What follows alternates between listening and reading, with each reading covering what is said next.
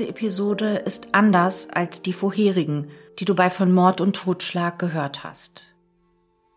Heute erzählen dir die Brüder Errol und Mert die unglaubliche und verstörende Geschichte ihrer Kindheit. Denn ihre Mutter leidet an dem relativ seltenen Münchhausen bei Proxy-Syndrom. Bei dieser psychischen Störung erfinden, übersteigern oder verursachen die Betroffenen Krankheiten bei ihren Opfern. Meist erkranken Frauen an dem Münchhausen bei Proxy-Syndrom. Opfer werden vorwiegend ihre eigenen Kinder. Das Münchhausen bei Proxy-Syndrom ist eine subtile Form der Kindesmisshandlung. Nicht selten steht am Ende der qualvollen Leidensgeschichte der Opfer ihr Tod. Die Sterberate der Opfer wird mit etwa 9 bis 10 Prozent angegeben. Die Täterinnen verlangen nach der Erfindung, Übersteigerung oder Verursachung einer angeblichen Erkrankung bei ihren Opfer eine medizinische Behandlung und verleiten die betreuenden Ärzte nicht selten dazu, unnötige und vor allem invasive Eingriffe bei den eigentlich gesunden Kindern durchzuführen. Die Betroffenen gieren nach Aufmerksamkeit und gefallen sich in der Rolle der scheinbar liebenden und aufopferungsvollen Mutter. Doch um das Krankheitsbild des Münchhausen bei Proxy-Syndroms und eine kriminologische Einordnung der Thematik soll es im zweiten Teil gehen. Zunächst erzählen dir Errol und Mert von den Misshandlungen, die die Brüder über sich ergehen lassen mussten und wie sie es schafften, ihre Kindheit zu überleben.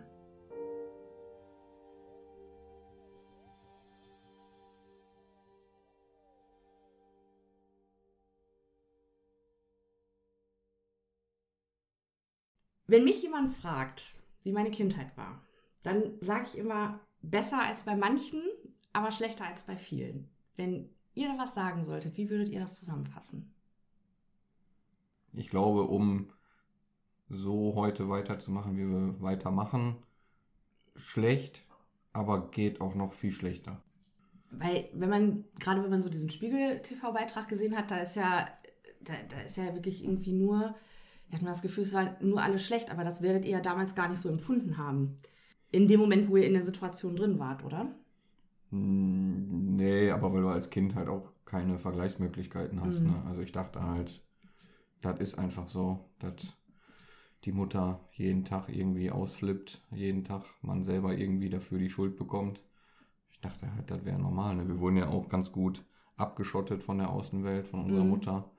Ähm, und da hast halt einfach keine Vergleichsmöglichkeiten. Und dann denkst du, okay, so muss dann halt laufen. Familie besteht quasi aus euren Eltern. Ähm, ja, die heißen jetzt Michael und Phyllis. Kommen wir später nochmal zu. Und ihr seid drei Brüder. Richtig. Mert, Errol und Jem. Und Jem, ja, mittlerweile Ben. Ich glaube, es ist ganz gut, wenn wir bei eurer Mutter anfangen, weil das ist ja quasi Dreh- und Angelpunkt der ganzen Geschichte. Eure Mutter ist als Christiane. Christiane Zukunft. Danke. Ich verwechsel das immer mit Christine. Also Christiane Zukunft zur Welt gekommen. Ja. Gesundes Mädchen. Ja. Ich glaube, schwierige Verhältnisse. Ja. Ähm, die Kinder irgendwie von verschiedenen Vätern. Also sie hat mehrere Geschwister. Ja, ja, sie hat äh, zwei Schwestern und einen Bruder. Also vier Kinder sind die insgesamt. Äh, und halt auch mit Heimaufenthalten und dann wieder zu Hause. Also war, glaube ich, nicht so einfach. Ja. Ich glaube tatsächlich alle Kinder von verschiedenen Vätern, also jedes einzelne Kind. Und äh, ja, also wir haben im Nachhinein dann auch, wir haben halt erst in unseren Mitzwanzigern quasi die Recherche betrieben, um halt herauszufinden, was es überhaupt mit unserer Herkunft, weil unsere Mutter immer behauptet, dass wir Türken wären, äh, auf sich hat. Und äh, da sind wir halt auch auf die Mutter unserer Mutter, also quasi unsere Oma, gestoßen. Ja. Und die hat uns dann äh, so ein paar Hintergründe halt auch erzählt, wie, es dazu gekommen ist, dass unsere Mutter irgendwann ja, angefangen hat, sich türkisch zu kleiden und äh, weil sie sich damit identifiziert hat, oder? Wahrscheinlich eher, weil sie sich nicht sie hat sich, glaube ich, was gesucht, womit sie sich besser identifizieren kann, als mit dem, was sie zu Hause vorgefunden hat. Mhm. Weil okay. ihre Mutter wohl auch äh, den Kindern gegenüber gewalttätig war, mhm. was wir halt im Nachhinein auch erfahren haben. Ja, was dann wahrscheinlich dann dazu geführt hat, dass unsere Mutter so geworden ist, wie sie ist. Mhm. Okay. Und sie hat ja relativ früh euren Vater kennengelernt, ne? Die hat, haben doch, du bist auf die Welt gekommen, da war deine Mama 19. Ähm, ja, also was wir da wissen ist, dass sie unseren Vater wahrscheinlich so mit 17, 18 kennengelernt hat. Und äh, ja, dann die relativ zeitnah auch die Hochzeit gefolgt ist und dann halt auch meine Geburt. Ja. Kannst du dich an deine Mutter erinnern, als sie noch nicht im Rollstuhl gesessen hat? Da war ich noch sehr klein. Ähm, alles, woran ich mich an meine früheste Kindheit erinnern kann, war schon, dass auch, dass wir, dass meine Eltern früher auch schon sehr viel gestritten haben, wir sehr viel umgezogen sind und äh, habe auch noch dunkle Erinnerungen daran, dass sie gelaufen ist, aber das hat sie dann, glaube ich, in meinem Kindergartenalter dann mehr oder weniger eingestellt. Also weiß man es quasi effektiv nur von den Fotos, Ähm, dass das so gewesen ist. Und halt von den Erzählungen wahrscheinlich von Nachbarn, Freunden. Ja, ja, genau. Ja. Wenn ich mir jetzt vorstelle, meine Nachbarin sitzt von heute auf morgen, eine gesunde junge Frau, auf einmal im Rollstuhl. Also wie bringt man sowas durch? Wie funktioniert sowas? Dann mit den Umzügen einfach neues Umfeld gesucht und also, Nee, nee, das noch nicht mal. Die sind eigentlich nur ein paar Häuser weiter umgezogen. ach so, okay. Ähm, ja, die hatten keinen, keinen Freundeskreis in der Nachbarschaft. Also die Nachbarschaft hat sich natürlich auch das Maul zerrissen. Äh, deswegen hatten wir auch quasi kaum Freunde in der Nachbarschaft. Mhm.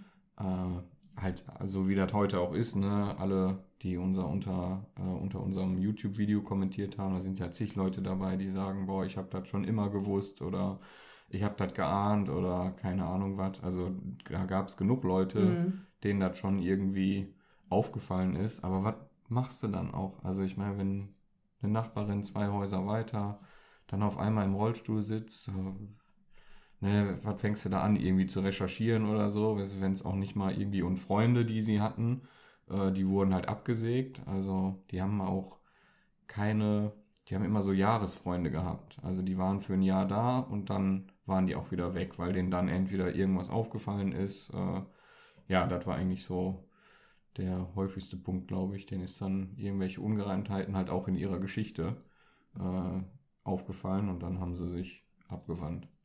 Also quasi sobald irgendwie das drohte aufzufliegen, dass da irgendwas nicht passen kann, ist das direkt gekennzeichnet. Ja, ja, genau, ja, ja. Ich glaube, habt ihr das im YouTube-Video erzählt? Das verlinke ich auch nochmal in den Show Notes, damit man sich das auch nochmal angucken kann. Auch den Spiegel-TV-Beitrag, der war auch sehr gut. Ähm, sie war im Griechenland Urlaub und hat diesen Rollstuhl.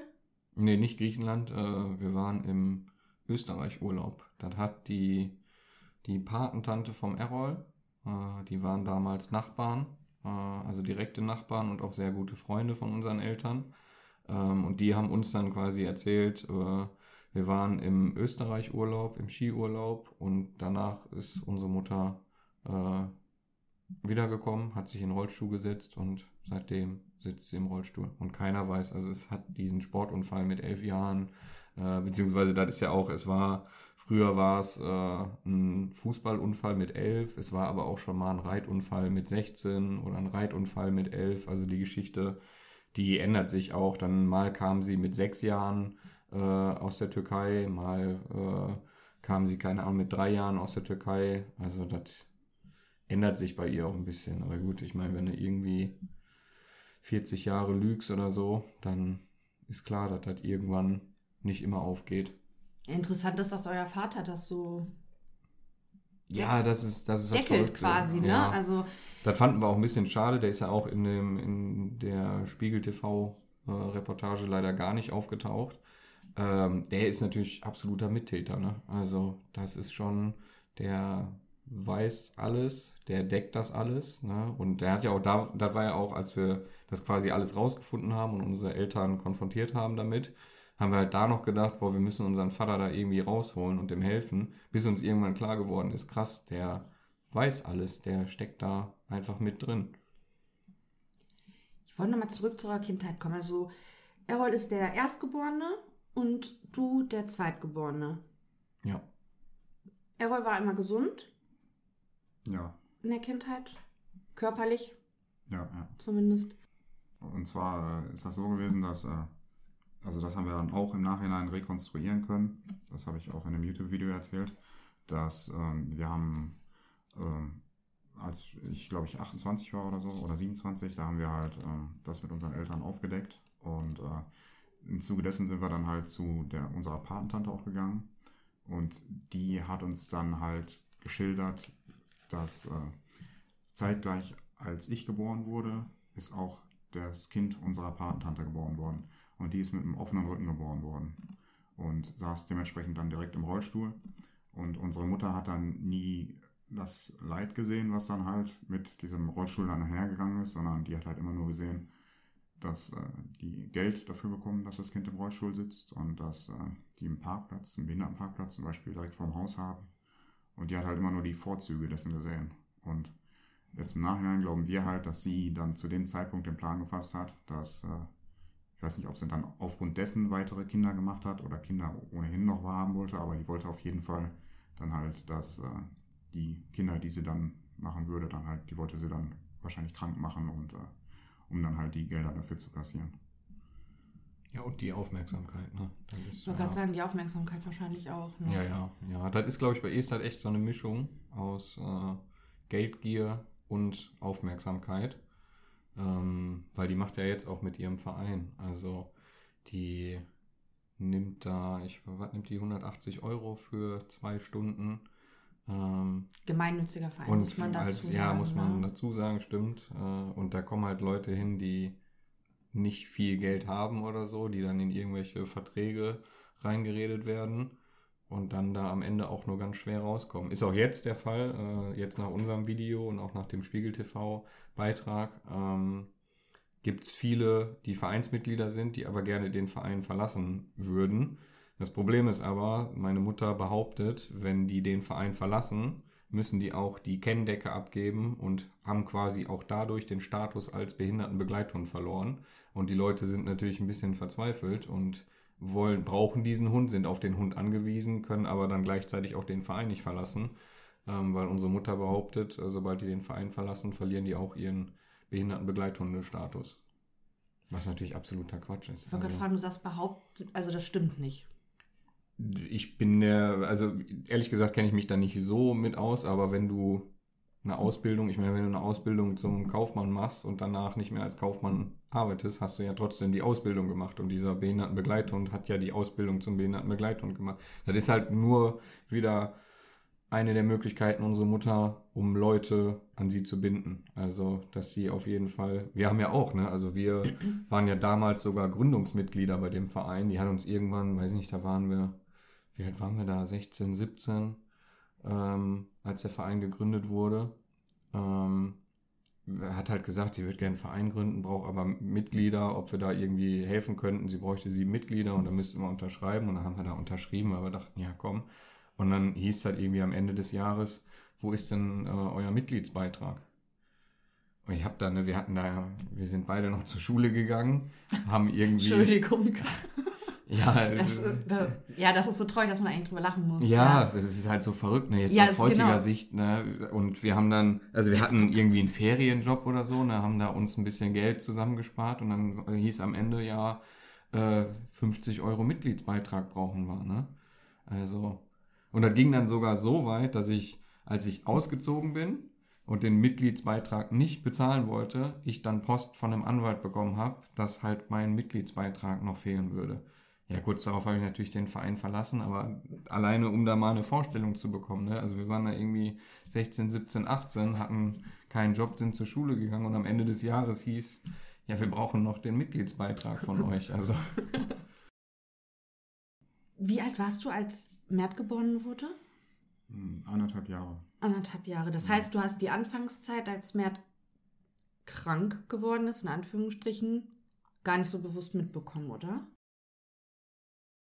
So mit fünf, sechs, sieben Jahren, da wusste ich schon, dass ich habe auch dunkle Erinnerungen daran, dass ich Mert gesehen habe, wie er an äh, irgendwelchen Apparaten angeschlossen war, äh, Schläuche durch seine Nase gegangen sind und halt äh, irgendwie untersucht worden ist auch. Und dann weiß ich auch noch, wir waren auch in einem Krankenhaus gewesen. Da war damals noch, das, der hieß Dr. Der ist dann der war da Stationsleiter gewesen und ist dann im Nachhinein Psychologe unserer Eltern geworden. Und äh, da haben wir dann auch mal übernachtet gehabt im Krankenhaus. Mert wurde dann da auch untersucht und äh, ja, ich weiß natürlich nicht, dann, was, was dann bei den Untersuchungen rausgekommen ist und so, aber da ist mir halt auch schon aufgefallen, dass, äh, dass mein Bruder anscheinend in irgendeiner Form krank sein müsste, weil ja, wir halt immer in Krankenhäusern waren. Ist das denn auch so thematisiert worden in der Familie, die Krankheiten? Oder eher nur so nach außen hin? Wisst ihr, wie ich meine? Nee, es ging das tagtäglich nur darum. Ja, also es ging nur um Kranksein, um äh, Anträge ausfüllen, um äh, ja, wir waren ja auch äh, eine Zeit lang auf einer Schule für schwerst- und körperbehinderte Kinder. Und es war eigentlich den ganzen Tag ging es nur darum, wann das Versorgungsamt wieder vorbeikommt, was irgendwie bei mir kamen ja auch unzählige Dinge dazu. Also das fing ja an mit der Zöliakie, dann gab es eine Glukoseunverträglichkeit, Laktoseunverträglichkeit, äh, dann kam natürlich ADHS dazu, dann kam Arthrose dazu, da, also da kam alles Mögliche nach und nach. Äh, eine Orientierungsstörung äh, hatte ich auch. Also das waren halt alles so so schwammige Krankheiten. Ne? Also gut, ich meine, ich weiß nicht, wer bei mir eine Arthrose festgestellt hat. Ja, Zöliakie ist auch keine schwammige Erkrankung. Ne? Nee. Ne? Also das hat man oder hat man nicht. Ne? Ja, ich glaube, die haben damals, äh, das war ja auch, ne, ich bin ja 88 geboren, da war die Medizin ja auch noch nicht so weit, in Anführungszeichen. Mhm. Ähm, und die konnten sich das, glaube ich, nicht, also jetzt im Nachhinein wissen wir natürlich, dass äh, unsere Mutter mir äh, abgelaufene Lebensmittel verabreicht hat, aber die konnten sich das halt damals nicht erklären. Ne? Und die konnten sich das vor allem über anderthalb Jahre, äh, in der ich äh, im Krankenhaus war als Säugling, nicht erklären. Und haben dann, glaube ich, letztendlich gesagt, ey komm, dann versuchen wir ähm, mit einer Zöliakie, ne, was dann halt auch damals irgendwie als eine schwere Unverträglichkeit äh, angesehen wurde. Und damit war meine Mutter dann, glaube ich, letztendlich zufrieden, weil ich hatte dann irgendwas, äh, worum, sie, worum sie sich kümmern konnte. Und dann kam halt mit den Jahren immer mehr dazu. Versorgungsamt. Da hat sie euch vorher drauf getrimmt, ne? Was ja, ja. du zu sagen hast. Ja, hat sie euch belohnt dafür? Hat sie euch was versprochen? Nee, hm, das nicht. Also, die Belohnung war eigentlich, dass sie nicht ausflippt. Also, das war halt, also wenn es nicht nach ihr ging, dann wurde es auch schon echt schnell ungemütlich zu Hause. Also, so, wir können, ne, da machen wir heute Witze drüber, aber wir konnten früher ähm, unser Zimmer war vorne an der Haustür und wir konnten quasi erkennen, wenn sie aus dem, äh, aus dem Wohnzimmer mit dem Rollstuhl kam, ist sie einmal über die Fußleisten von der Tür gefahren. Und wenn sie dann länger nicht über Fußleisten gefahren ist, hieß das nichts Gutes, weil das hieß nämlich, dass sie zu uns ins Zimmer kam. Und das war meistens, ja, das war eigentlich nie ein gutes Zeichen. Aber das hat sie zu Hause auch straight durchgezogen, dass sie im Rollstuhl gesessen hat. Ja, ja, ja, ja. Ja, also die hat im Prinzip alles durchgezogen. Also auch äh, die Zöliakie von Mert. Da gab es dann eine spezielle Diät. Das Verrückte ist halt auch, die haben äh, eigenes Brot bestellt für ihn, was auch verdammt teuer war.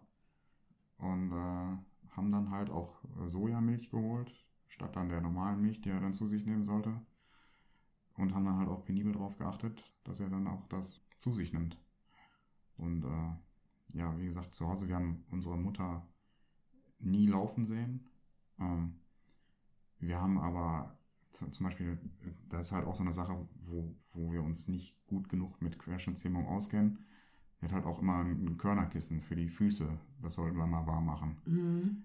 Und ist halt die Frage, inwiefern jemand, der keine, kein Gefühl in den Beinen hat, äh, halt Wärmekissen für die Füße braucht oder, oder merkt, dass er es braucht oder auch nicht. Ja, schwierig. Ich hatte mit einem Arzt gesprochen tatsächlich, hm. ähm, weil es ja auch Videoaufnahmen gibt, wo man sieht, dass sie die Beine bewegt. Hm. Es ist tatsächlich relativ schwierig, es anhand dessen festzumachen, weil Querschnittlähmung ist halt nicht gleich Querschnittlähmung. Ja, das ist relativ aber schwierig. Sie behauptet, also ihre Querschnittslähmung ist ein kompletter Querschnitt ab siebten Brustwirbel. Also, und das ist quasi, die Beine sind Matsche. Also, ja, es gibt ja auch noch einen inkompletten mhm. Querschnitt, äh, wo man noch irgendwie ein bisschen Bewegung in den Beinen hat. Also da klar, da muss man unterscheiden, aber laut ihrer Aussage und laut diversen Zeitungsartikeln und Fernsehauftritten ist sie halt ab dem siebten Brustwirbel äh, komplett querschnittsgelähmt. Und was es halt schon gibt, sind wohl halt Spastiken, die entstehen können, auch dann äh, innerhalb der Muskulatur. Aber wir haben jetzt halt auch, nachdem wir jetzt unser Video hochgeladen haben, haben sich die Leute dann selbst auch nochmal Videos angeguckt und uns Videoabschnitte auch geschickt, wo man halt schon sieht, dass, äh, dass es sich da bei den Bewegungen nicht zwangsläufig um eine, um eine Spastik handelt, sondern wirklich Also sie dass, äh, bewegt gezielte, ja. gezielte Bewegung des Beines, unabhängig von irgendwelche Mithilfe oder so, sondern ja, einfach nur das Bein selber. Und dann halt im Nachhinein merkt, dass es selber, dass es macht und dann halt mit den, mit den Armen dann nachbewegt. Und äh, ja, Wobei die Muskulatur dürfte ja mittlerweile nach so vielen Jahren tatsächlich nicht mehr zu gebrauchen sein, ich, oder? Ich weiß nicht, ob sie es komplett durchzieht. Also mit dem Rollstuhl. Ich muss auch sagen, äh, früher gab es auch, also man hat schon so gemunkelt bei uns in der Nachbarschaft und ich habe das auch ein paar Mal gehört, dass Leute irgendwie gesagt haben, ey, ich habe deine Mutter laufen sehen. Da haben wir natürlich damals immer gedacht, kann nicht sein, weil die ist ja querschnittsgelähmt. So heute, wenn man das nochmal irgendwie, ich hatte zum Beispiel einen Klassenkameraden, mit dem habe ich mich geprügelt, weil der behauptet hat, der hat meine Mutter laufen sehen. Und dann haben wir uns da geboxt, weil ich halt gedacht habe, nee, das kann auf gar keinen Fall so sein. Heute denkt man natürlich, ja krass, kann schon irgendwie sein. Also man muss auch sagen, die ist, äh, die war lange im Bad immer. Mhm. Also, und heute machen wir da irgendwie Witze. Wir können natürlich nichts irgendwie. Das, ist, das sind einige der wenigen Dinge, die wir nicht belegen oder beweisen können, aber die war te teilweise war die drei Stunden im Badezimmer äh, eingesperrt und die hat nicht geduscht oder dergleichen. Und heute fragen wir uns natürlich, was hat sie da irgendwie drei Stunden im Bad? Also was macht ein Mensch drei Stunden im Bad? Und halt auch die Tür abgeschlossen. Ne? Also normalerweise war das so, dass wir eigentlich nicht die Tür abschließen. So, selbst wenn wir da irgendwie pinkeln, wenn dann einer reinkommt, ja, dann Mhm. ist da halt einer. Aber war jetzt nicht so, dass wir da irgendwie groß unsere Privatsphäre geschützt haben. Und aber sie war oft, dass sie einfach drei Stunden im Bad eingesperrt war. Und heute machen wir da Witze drüber und sagen, ja, die ist da ihre Runden gelaufen im Bad. Äh, ja, kann man natürlich nicht irgendwie belegen. Nein, kann man nicht belegen, aber, äh, kein dummer Gedanke. Ja, ne? kann ich mir durchaus vorstellen. Damit die Also, Muskulatur eben ein bisschen. Ja, wenn ja, du, genau. wenn du es ja wirklich durchziehst, dann man weiß ja selber, wenn man sich mal Bein oder Arm gebrochen hat, der war Ja, sechs ja. Wochen im Gips, da ist ja. Es geht ja so schnell. Das muss, das ist auch eigentlich, wenn man, wenn man, äh, ob man jetzt querschnittsgelähmt ist oder nicht, wenn man die ganze Zeit im Bett liegt oder sitzt, ist das eigentlich auch mit, mit Schmerzen dann verbunden, die automatisch entstehen. Zum Teil dann auch wahrscheinlich mit, mit offenen Wunden oder dergleichen. Und äh, das hat unsere Mutter halt gut überwinden können, indem die halt äh, sich sehr starke Schmerzmedikamente verabreicht. Ah, okay. Ich habe mich die ganze Zeit gefragt, sie hat ja, hat sie dir auch Medikamente gegeben? Nee, Bert? nur dem Kleinen. Dem Kleinsten. Ja. ja, wobei, was heißt nicht, ich habe hab natürlich Ritalin, alle möglichen, äh, nicht nur Ritalin, ich habe halt alles Mögliche gegen ADHS bekommen. Also, das war, und das habe ich dann irgendwann mit, weiß nicht, 14, 15 oder so selbst abgesetzt, weil ich da keinen Bock mehr drauf hatte. Und war dann auch so gefestigt, dass ich mich da gegen meine Mutter wehren konnte. Ich war ja auch der Erste, der dann ausgezogen ist, weil ich da zu Hause nicht mehr ausgehalten habe. Aber dem, dem Kleinsten hat sie ja Medikamente gegeben, den, die er auch nicht verordnet bekommen hat. Ja, richtig. Das heißt, ich habe mich immer gefragt, wie sie an diese Medikamente drangekommen ist. Das heißt, sie ist wahrscheinlich, das waren ihre Medikamente. Ja, genau, richtig. Das sind Ah, okay. Medikamente, die sie, also die hat halt eine Morphium, Tramadol, also wirklich schwere Schmerzmittel. Sie hat ja auch selber bei sich äh, eine Epilepsie erfunden ähm, und hat da auch Antiepileptika. Also die hat einen Medizinschrank, äh, da würden sich äh, Drogensüchtige die Finger nachlecken.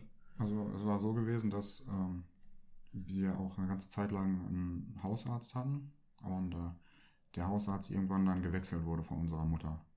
Und äh, da sind wir dann im Nachhinein sind wir dann auch nochmal zu dem Hausarzt hingegangen und haben dann halt gefragt, wieso da, äh, unsere Mutter den Hausarzt da gewechselt hat. Und ich meine, uns gegenüber hat er dann offen gesprochen, hat aber halt auch gesagt, von wegen, dass er jetzt so jetzt nicht, was weiß ich, vor Gericht aussagen könnte oder keine Ahnung was, wegen der ärztlichen Schweigepflicht. Und er meinte halt von wegen, dass äh, unsere Mutter immer, immer mehr Morphium haben wollte und das irgendwann gar keinen Bezug mehr zu den Schmerzen haben konnte, die sie eigentlich gehabt hat. Äh, also im Nachhinein lässt sich wohl sagen, dass unsere Mutter halt medikamentensüchtig dann geworden ist oder halt schmerzmittelsüchtig. Und äh, ja, wir hatten ihn auch darauf angesprochen, was er glaubt. Wir, haben verschiedene Leute auch noch aus der Vergangenheit darauf angesprochen, halt, was sie glauben wegen, wegen der Querschnittslähmung. Und da meinte, hat er halt nur gelacht und meinte, ja, äh, kann ich auch leider nicht viel zu sagen, mhm. aber sie sind auf dem richtigen Weg. Ja, und da war für uns auch schon im Prinzip klar, dass, äh, dass auch die Ärzte dann immer davon ausgegangen sind, dass irgendwann nicht stimmt. Die Physiotherapeutin, die begleitet die schon seit seit über 30 Jahren wahrscheinlich. Ähm, behandelt die heute nicht mehr. Aber äh, die haben wir halt auch nochmal angeschrieben oder angesprochen auch auf die ganze Situation. Dann können die, wir mal. Die hat halt auch sehr. Können wir mal, ich weiß nicht, ist das rechtlich, kann ich das vorlesen? Ich glaube, ist kein Problem, ne? Was ihre ich weiß nicht, was du möchtest. Was ihre, so, wir, was, was wir, ihre, wir, wir, haben ihre Physiotherapeutin. Äh, ich habe ihr geschrieben, ey, wir sind da gerade dran, irgendwie ähm, Spiegel TV, äh, wir arbeiten da an was äh, gegen unsere Mutter. Äh, ich habe das Gefühl, dass du auch was weißt, weil du bist seit zig Jahren ihre Physiotherapeutin. Äh, Wäre cool, wenn du da mal irgendwie offen und ehrlich drüber reden würdest. Ähm, und dann hat sie mir geantwortet, ehrlich, ich weiß nicht genau, was ihr damit erreichen wollt. Wenn das so sein sollte, dann muss man das ganze deutsche System anzweifeln die eure Mutter krank gemacht hat, die vielen Ärzte, die die Diagnosen bestätigt haben, Versorgungsämter, die Behindertenausweise ausgestellt haben und die Krankenkasse, die jahrelang alles so übernommen hat. Ist das nicht komisch? Schönen Abend, ich finde das sehr traurig, ewiger Kampf Kinder gegen Eltern. Ja. Klingt jetzt nicht wie eine Physiotherapeutin, die sagt, ey, was labert ihr da für ein Mist? Die ist querschnittsgelähmt natürlich, sondern klingt eher so, ey. Da ist an anderer Stelle ja. ziemlich was falsch gelaufen. Ja, ist halt, ne, unsere Mutter, die hat Ärzte in ganz NRW verteilt. Also die hatten Psychologen in Hagen, einen Orthopäden in Wuppertal, glaube ich. Also die, ne, die geht halt zu Ärzten und wenn die dann irgendwann sagen, ah, irgendwas äh, stimmt hier nicht, dann gehst du halt nie wieder hin. So, und der Arzt sagt dann nicht, äh, wo, wo ist denn die Frau Erfurt? Die kommt ja gar nicht mehr hin, da werde ich aber mal irgendwie nachhorchen, sondern der denkt sich, okay, Gott sei Dank ist die Verrückte nicht mehr hier und dann ist gut. Ja. Und du findest, irgendwann findest du einen blöden Arzt, der sagt, ja, komm, machen wir das jetzt so, wie sie das wollen. Ne? Wie gesagt, also der, auch unser Kinderpsychologe, seit, weiß nicht, seit 15, 20 Jahren sind die da in Familientherapie. Wir waren auch in Familientherapie. Der Mann, der ist teilweise abends eingepennt, während wir da irgendwie versucht haben, ihm unsere Probleme äh, nahezulegen und der ist da auf der Couch eingepennt. Und die sind auch heute noch bei denen, die haben ja auch die beiden Mädchen, die bei denen gewohnt haben, haben die auch gezwungen, mitzunehmen zu kommen. Und das ist, das ist eine ganz, ganz komische Geschichte. Ne? Wie kannst du denn als Psychologe 20 Jahre nicht merken, dass du eine völlig geisteskranke Frau vor dir sitzen hast? Ja, und aber was die Physiotherapeutin geschrieben hat, genau das ist ja der Punkt, dass es gut ist, dass ihr darüber sprecht. Weil, so wie sie das schreibt, dürfte es in Münchhausen bei Proxy ja überhaupt nicht geben. Und dennoch gibt es das, auch wenn es selten diagnostiziert wird. weil die Dunkelziffer ist enorm hoch. Ja. Die ist sowas von hoch. Also ich hatte, das machen wir dann im zweiten Teil, ich kriege die Zahlen nicht mehr zusammen, aber ich glaube, das sind bei den ein- bis zweijährigen sind es 2,5 Fälle pro 100.000 Kinder. Also dieses Syndrom gibt es einfach, Punkt.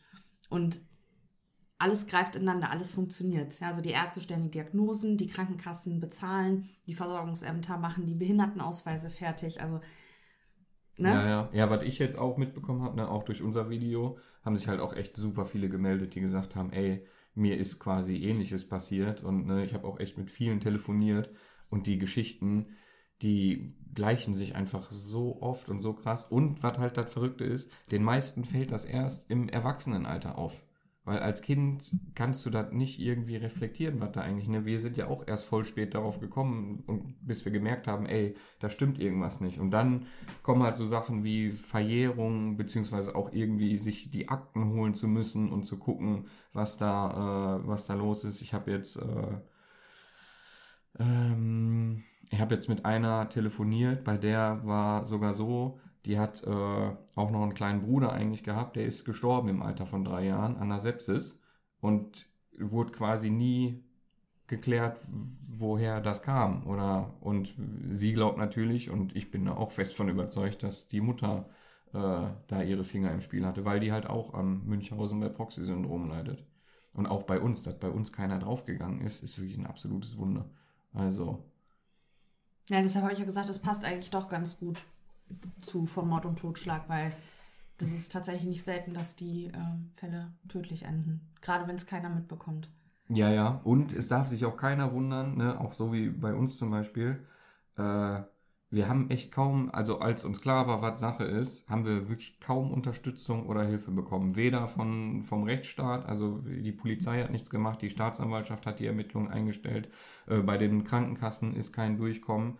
So, und dann natürlich hast du irgendwie Wut in dir, so, und da es Fälle gibt, wo die Kinder die eigene Mutter töten, habe ich ehrlich gesagt vollstes Verständnis für. Würden, würden wir natürlich niemals machen, aber ich, ne, da braucht keiner sich irgendwie fragen, ey, wie konnte das denn passieren, sondern ich weiß, warum sowas passieren kann. Also.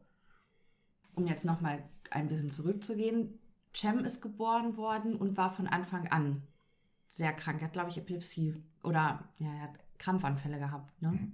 Ja, da hat unsere Mutter halt äh, wahrscheinlich in Erfahrung gebracht, wie man äh, Krampfanfälle verursachen kann, mit Medikamenten auch. Und äh, hat dann erst bei ihm das gemacht und später auch angefangen, das bei sich selbst zu machen. Also ich glaube, da waren wir so 14, oder war ich zumindest, war ich so 14, 15 gewesen. Da ging das dann los, dass äh, unsere Mutter halt auch angefangen hat zu krampfen. Und das ist halt auch relativ verrückt. Man hat auch, also wir haben diese Krampfanfälle dann mitbekommen und man hat auch differenzieren können. Manchmal hat es sich um geschauspielerte Krampfanfälle gehandelt und manchmal auch, wo sie wirklich richtig weggetreten war. Und äh, jetzt im Nachhinein ist uns das halt erst klar geworden, äh, warum sich das so verhalten hat. Und äh, es ging dann immer so, dass wenn die Aufmerksamkeit mal nicht bei ihr gelegen hat und ähm, wir untereinander irgendwie Spaß hatten oder dergleichen, dann ist es oft dann dazu gekommen, dass sie halt einen Krampfanfall hatte. Aber halt, uns ist ja damals schon aufgefallen, dass das irgendwie nicht, also in Anführungszeichen natürlich gewirkt hat und irgendwie, ja, weiß nicht, einfach irgendwie fehl am Platz. Also nicht, ich hoffe, du, ich hoffe, du verstehst, was ich ja, meine. Ja, Jetzt nicht ja, irgendwie von wegen uncool oder so, sondern halt irgendwie nicht, nee. nicht, nicht, nicht normal auch. Ja. Und äh, es gab ja. dann auch eine Zeit, wo wir das auch gar nicht mehr ernst genommen haben.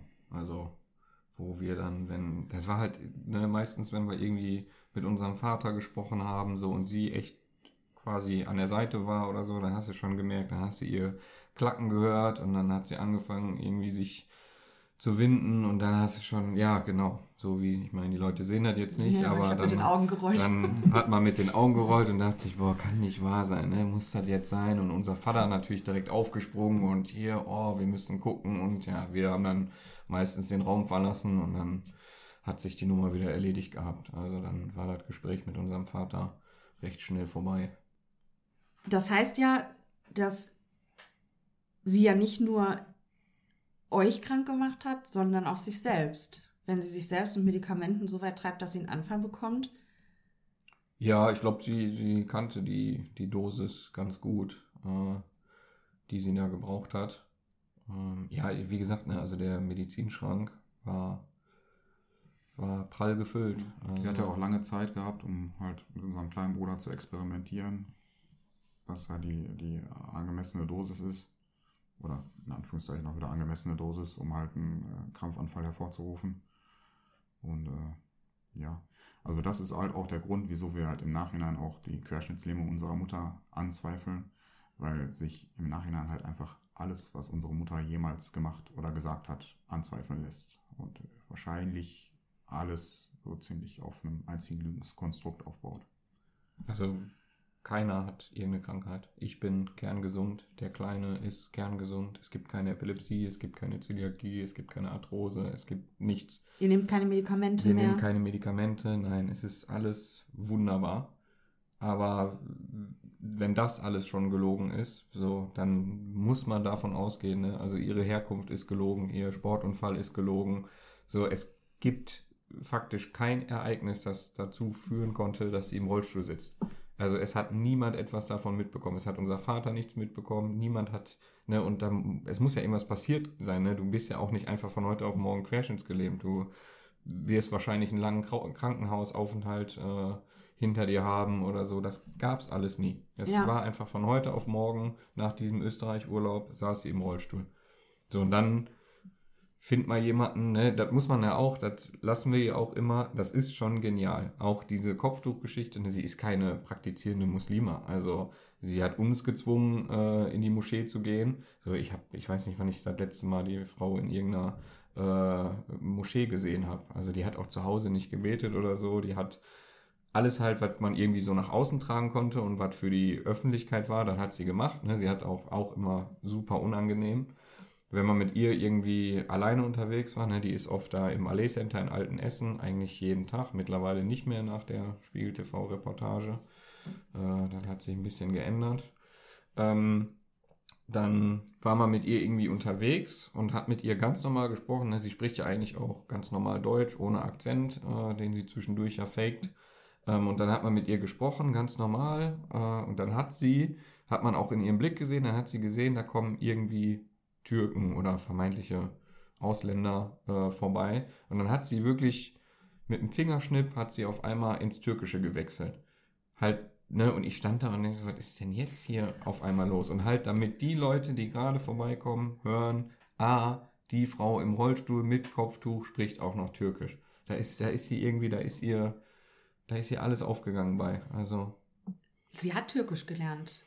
Ja, also Menschen, die fließend Türkisch reden, also der, von denen das die Muttersprache ist, die hören natürlich, dass sie keine, keine Türkin ist. Also sie hat auch, ne, das hat man auch irgendwann gemerkt, sie hat so einen Wortschatz, weiß ich nicht, von, also 2000 Wörtern sein, die sie immer wieder benutzt, aber richtige Muttersprachler, die hören, dass sie nicht, äh, nicht wirklich Türkisch kann. Ich habe mir von einem Muttersprachler sagen lassen, dass sie sogar sehr, sehr schlecht ja, ja, ja, ja, sie spricht sehr, sehr schlecht. Schon, haben wir auch schon öfter Das haben wir auch schon. Weil man muss ja sagen, ähm, auf YouTube gibt es so ein aus dem türkischen Fernsehen irgendwie so einen kurzen Fernsehbeitrag, wo sie türkisch spricht und das ist natürlich für jemanden, der die Sprache nicht spricht, klingt das erstmal richtig ja, ja, gut. Ja, ja, klar. Für, für den Deutschen klingt das der, wirklich gar nicht schlecht. Ja. Da gibt es auch äh, eine lustige Geschichte zu. Erzähl. Äh, türkisches Fernsehen, wo das gerade saß. Ähm, die hat mal, es gibt äh, auch im türkischen Fernsehen sowas wie, wie Vermisst oder Bitte melde dich, so Sendungen, die halt irgendwie vermisste Personen suchen. Und dann war das türkische Fernsehen bei uns und hat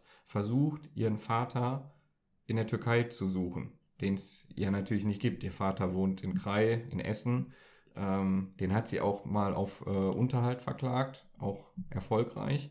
Also sie, sie weiß auch schon, dass das ihr leiblicher Vater ist. Und aber das türkische Fernsehen war bei uns zu Hause und hat dann einen Mann in der Türkei gesucht, den es überhaupt gar nicht gibt. Die sind natürlich nicht fündig geworden. Äh, Überraschung. Ja, sie kam sehr überraschend, aber muss man sich mal vorstellen, ne? Also wie, wie geisteskrank das einfach ist. Und die haben auch, die hat auch zu Hause so ein Schwarz-Weiß-Bild von irgendeinem türkischen Mann. So, kein Mensch weiß, also ich weiß nicht, auch bei Google irgendwie ausgedruckt oder so, kein Mensch weiß, wer dieser Mann ist. Könnte man mal eine Bildersuche mitmachen. Ja, stimmt. Ey. Ja gut, Aber jetzt kommt jetzt, er da ja nicht mehr hin, ne? Jetzt kommen wir, ja, das ja, wir haben halt auch keinen Zugang zu, ich meine, gut, das ist jetzt nur so ein Nebeneffekt, aber auch halt, wir haben halt, nachdem wir unsere Eltern damit konfrontiert haben, musste halt unser kleiner Bruder auch aus deren Wohnung ausziehen. Der war da, hat dann noch da gelebt gehabt. Und äh, ja, wir haben halt jetzt keinen Zugriff mehr auf irgendwelche Kinderfotos oder dergleichen von uns. Die äh, ja, verwehren uns da so ziemlich alles. Wie seid ihr überhaupt darauf gekommen, da jetzt weiter zu recherchieren? Ähm, das ist nachdem äh, März Tochter geboren wurde. Ähm, am besten erzählst du die Geschichte. Du kannst auch noch was erzählen. Das ist deine, äh, das ist deine Geschichte. Ja, man, muss, man muss sagen, Mert hat, Mert hat das so ziemlich alles ins Rollen gebracht. Aufgrund dessen, dass ihm, beziehungsweise eigentlich war uns allen auch schon mal klar, also der ganze Aufhänger, wieso wir überhaupt auf alles gekommen sind, ist halt schon immer diese türkische Geschichte gewesen. Weil wir auch in der Moschee und bei den ganzen türkischen Bekannten, wo wir dann mal waren, kamen wir uns halt nie wirklich so vor wie angekommen oder zugehörig oder keine Ahnung. Wir sehen halt auch einfach nicht aus wie Türken. Ne? Wir sehen aus wie die Urdeutschen. Also ja, das stimmt das, äh, allerdings. muss man, ne? Und natürlich kamen dann da immer irgendwie so ein paar Fragen auf. Ne? Und äh, ja, der eigentliche Auslöser war tatsächlich die Geburt meiner Tochter, weil ich halt gedacht habe, ich muss ihr ja irgendwann mal irgendwas erzählen. Und da ich selber schon immer Zweifel hatte an der Geschichte unserer Mutter, habe ich halt, was, was hätte ich ihr sagen sollen? Ich bin Halbtürke, ich bin, weiß ich nicht, Vierteltürke, ich weiß es ja nicht. Ihre Geschichte hat sich ja auch geändert. Ursprünglich war es ja ihre leibliche Mutter, aber ein türkischer Vater. Dann war es äh, nur ihre Pflegemutter und sie kam mit sechs aus der Türkei und beide Elternteile sind Türken. Also, und dann dachte ich, was soll ich dir irgendwann mehr erzählen? Und dann habe ich gedacht, okay, von der wirst du nie irgendwie eine vernünftige Antwort bekommen. Versuch einfach mal selber irgendwie was herauszufinden. Ja, und dann haben wir, ich habe mir äh, Akteneinsicht im Uniklinikum geholt, wir haben Akteneinsicht beim Jugendamt bekommen, ich habe ihre leibliche Mutter gefunden, wir haben ihre leiblichen Schwestern gefunden. Aber wenn du Akten beim Uniklinikum angefordert hast, dann war doch dir zu dem Zeitpunkt schon klar, dass diese ganzen Krankheiten und so, wann, wann ist euch das denn bewusst geworden, dass, dass sie das quasi verursacht hat? War das da auch schon klar oder ist das jetzt erst Also das ist im Prinzip mit der Konfrontation auch erst, also wir haben vorher halt auch schon immer vermutet, auch aufgrund dessen, dass Mert sich halt irgendwann nicht mehr an die Diät halten musste, äh, haben wir immer vermutet, dass da irgendwas nicht stimmt, aber halt mit der Konfrontation, das war, wann war das, 2015, 2016? Ja, 2015. Ja, damit ist uns dann, also es war so gewesen, dass wir unsere Eltern, unseren Eltern gesagt haben, okay, pass auf, jetzt gibt es die Möglichkeit, einmal Klartext zu reden und einmal wirklich die Wahrheit auf den Tisch zu bringen. Und dann haben wir halt gefragt, wegen der Herkunft unserer Eltern oder unserer Mutter, wie es sich verhält und so. Und dann hat sich unsere Mutter schon wieder in irgendwelche Ausflüchte äh, äh, ja, äh, begeben. Und äh, dann sind wir wieder an so einem Punkt angekommen, wo unsere Mutter behauptet hat, sie wüsste halt nicht, nichts, weiß nur noch damals verschwommen, wie alles war und keine Ahnung. Und äh, dann waren wir halt wieder bei so einem Dead End gewesen. Und dann kam unser Vater, der halt, äh, weiß nicht, einfach in dem Moment halt auch nicht so helle war oder keine Ahnung was. Der ist auch generell nicht so Ja, helle. er kam, er ist nicht mal böse gemeint, ist einfach, äh, ist einfach Fakt. ein so, der- schlichter Mensch? ja, ja, ja, äh, einfältig womöglich. Ja, Ähm, einfältig trifft es, glaube ich, eher. auf jeden Fall äh, hat, er kam er dann auf die Idee, dass wir einen Mutterschaftstest machen können von ihrer Mutter, also äh, sie halt bezogen auf ihre Mutter. Und dann haben wir halt gesagt, hör perfekt, so, das gibt uns die Gewissheit, deine Mutter ist nicht deine Mutter. Äh, und das wird ja ihr selbst auch äh, helfen, sich das selbst zu bestätigen dann halt. Und dann könnte sie ja auch, unsere Mutter mag es, Leute zu verklagen. So, dann könnte sie ihre eigene Mutter verklagen oder Pflegemutter verklagen. Und äh, ja, und der Moment, dann als unser Vater geäußert hat, äh, dass wir das machen können und wir gesagt haben, super, ist unsere Mutter komplett ausgeflippt, hat gesagt, sie wird sich nicht erpressen lassen und das wird sie nicht machen und hat ist dann, also die hat, glaube ich, in dem Moment gemerkt, okay, hier geht's nicht weiter und dann hat sie angefangen, Bilder von uns irgendwie auf dem Boot zu, zu schmettern und äh, da war uns halt auch klar, okay, hier kommen wir jetzt an der Stelle auch nicht weiter. Und das war im Prinzip für uns der Moment, okay, die Story ist halt gelogen. Und wenn die Story halt gelogen ist, dann ist alles andere wahrscheinlich auch gelogen. Ah, okay, so seid ihr dann Ja, quasi. und dann im Nachhinein ist dann halt mehr, oder sind wir alle dann halt ähm, zum Uniklinikum, haben dann da die Akten eingefordert, sind zum Jugendamt, haben auch da Akten eingefordert, haben den Jugendamtsmitarbeiter gefunden, der damals auch dafür zuständig war, ähm, Mert und Jem zu betreuen. Und äh, waren halt alles, erstmal waren halt alles super nette und verständliche Menschen gewesen, die sich halt schon immer irgendwie darum gesorgt haben, was halt halt unserem Wohlergehen und wir, die kamen uns halt früher immer so vor wie irgendwelche Monster halt, weil die halt mir meine Brüder weggenommen haben und so, ne, und dann, dann die im Erwachsenenalter dann so zu sehen und dass die uns umarmt haben und keine Ahnung was, war schon, war schon irgendwie sehr surreal. Bevor wir die Herausnahme aus der Familie machen, können wir vielleicht einmal darüber sprechen, dass ihr umbenannt wurdet. Ja, ja, ja, ja, ja, ja. Wie alt wart ihr da? Du warst, glaube ich, elf, ne? Das hatte ich mir gemerkt. Ich war entweder elf oder zwölf, so in dem, in dem Bereich auf jeden Fall. Ich glaube, ich bin in die siebte Klasse gegangen damals und äh, das war auch, äh, zu dem Zeitpunkt sind, wart ihr auch schon weggenommen worden? Oder nicht? Nee, nee, das war kurz Echt? vorher. War das ja, kurz ja, das vorher? war kurz vorher. Was Ja. heißt kurz vorher? Ich war, ich weiß, dass ich auf jeden Fall noch in der Grundschule war. Überleg auch mal, wie lange ich in der Schule hängen geblieben bin. Ja, du warst halt lange in der Grundschule, ne? Ja, was heißt, ich war nicht lange in der Grundschule. Ich war, ich war in irgendeiner Vorschule, dann war ich zwei Ja. Jahre auf einer Körperbehindertenschule und dann habe ich quasi, durfte ich dann regulär mit der Grundschule anfangen. Und dann warst du in der siebten und Ja, ich war in der vierten. Also man kann dazu sagen, auf jeden Fall auch, dass unsere Eltern auch die Schullaufbahn von, gerade von Mert und Jem halt unfassbar gefickt haben. Also, Ja, aber das war auch immer, also das war auch ihr Vorhaben. Also die hat auch, ne, auch wenn ich an den Kleinen denke, der war halt irgendwann auf einer Sonderschule und das war schon zu Hause so, dass der schafft nichts, der kriegt nichts hin, der soll in eine Behindertenwerkstatt und war dann auch irgendwie so, wenn man dann nach Hause kam mit einer Idee, zum Beispiel, der hatte dann irgendwann eine Idee, ich mache dann irgendwie meinen Erzieher. Und da war dann zu Hause, nein, das, Das schaffst, schaffst du du nie im Leben, wie willst du dich denn um Kinder kümmern? Du kannst dich ja nicht mal um dich selbst kümmern. Das war nicht irgendwie eine Mutter, die gesagt hat, ey, coole Idee, ich unterstütze dich da, sondern es wurden einem immer, also man wurde immer behinderter gemacht, als man eigentlich ist. Und wir sind ja einfach gar nicht behindert.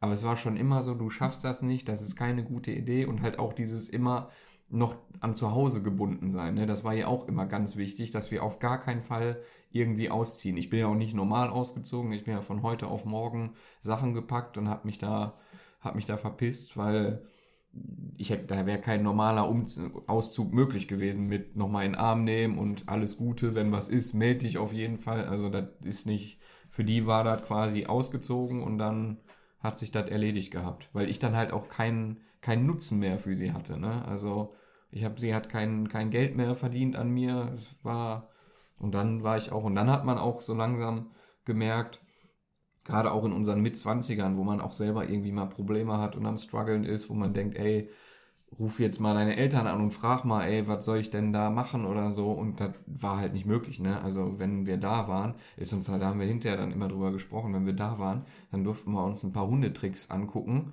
dann hat sie vielleicht den neuesten Zeitungsartikel rausgesucht, in dem sie war, so und wir saßen da und wollten eigentlich irgendwie auch mal über unsere Probleme sprechen, da war aber überhaupt gar kein Platz, aber das ist auch, weil sie, also das ist wirklich eine der schlimmsten Narzisstinnen, die ich kenne, es geht halt wirklich nur um sie, egal was, ist auch wenn man Probleme hat, sie kriegt das so hin, dass sie das so dreht, dass du irgendwie das Gefühl hast, dass du schuld daran bist. Das ist schon, das ist eine verrückte Gabe, ehrlich.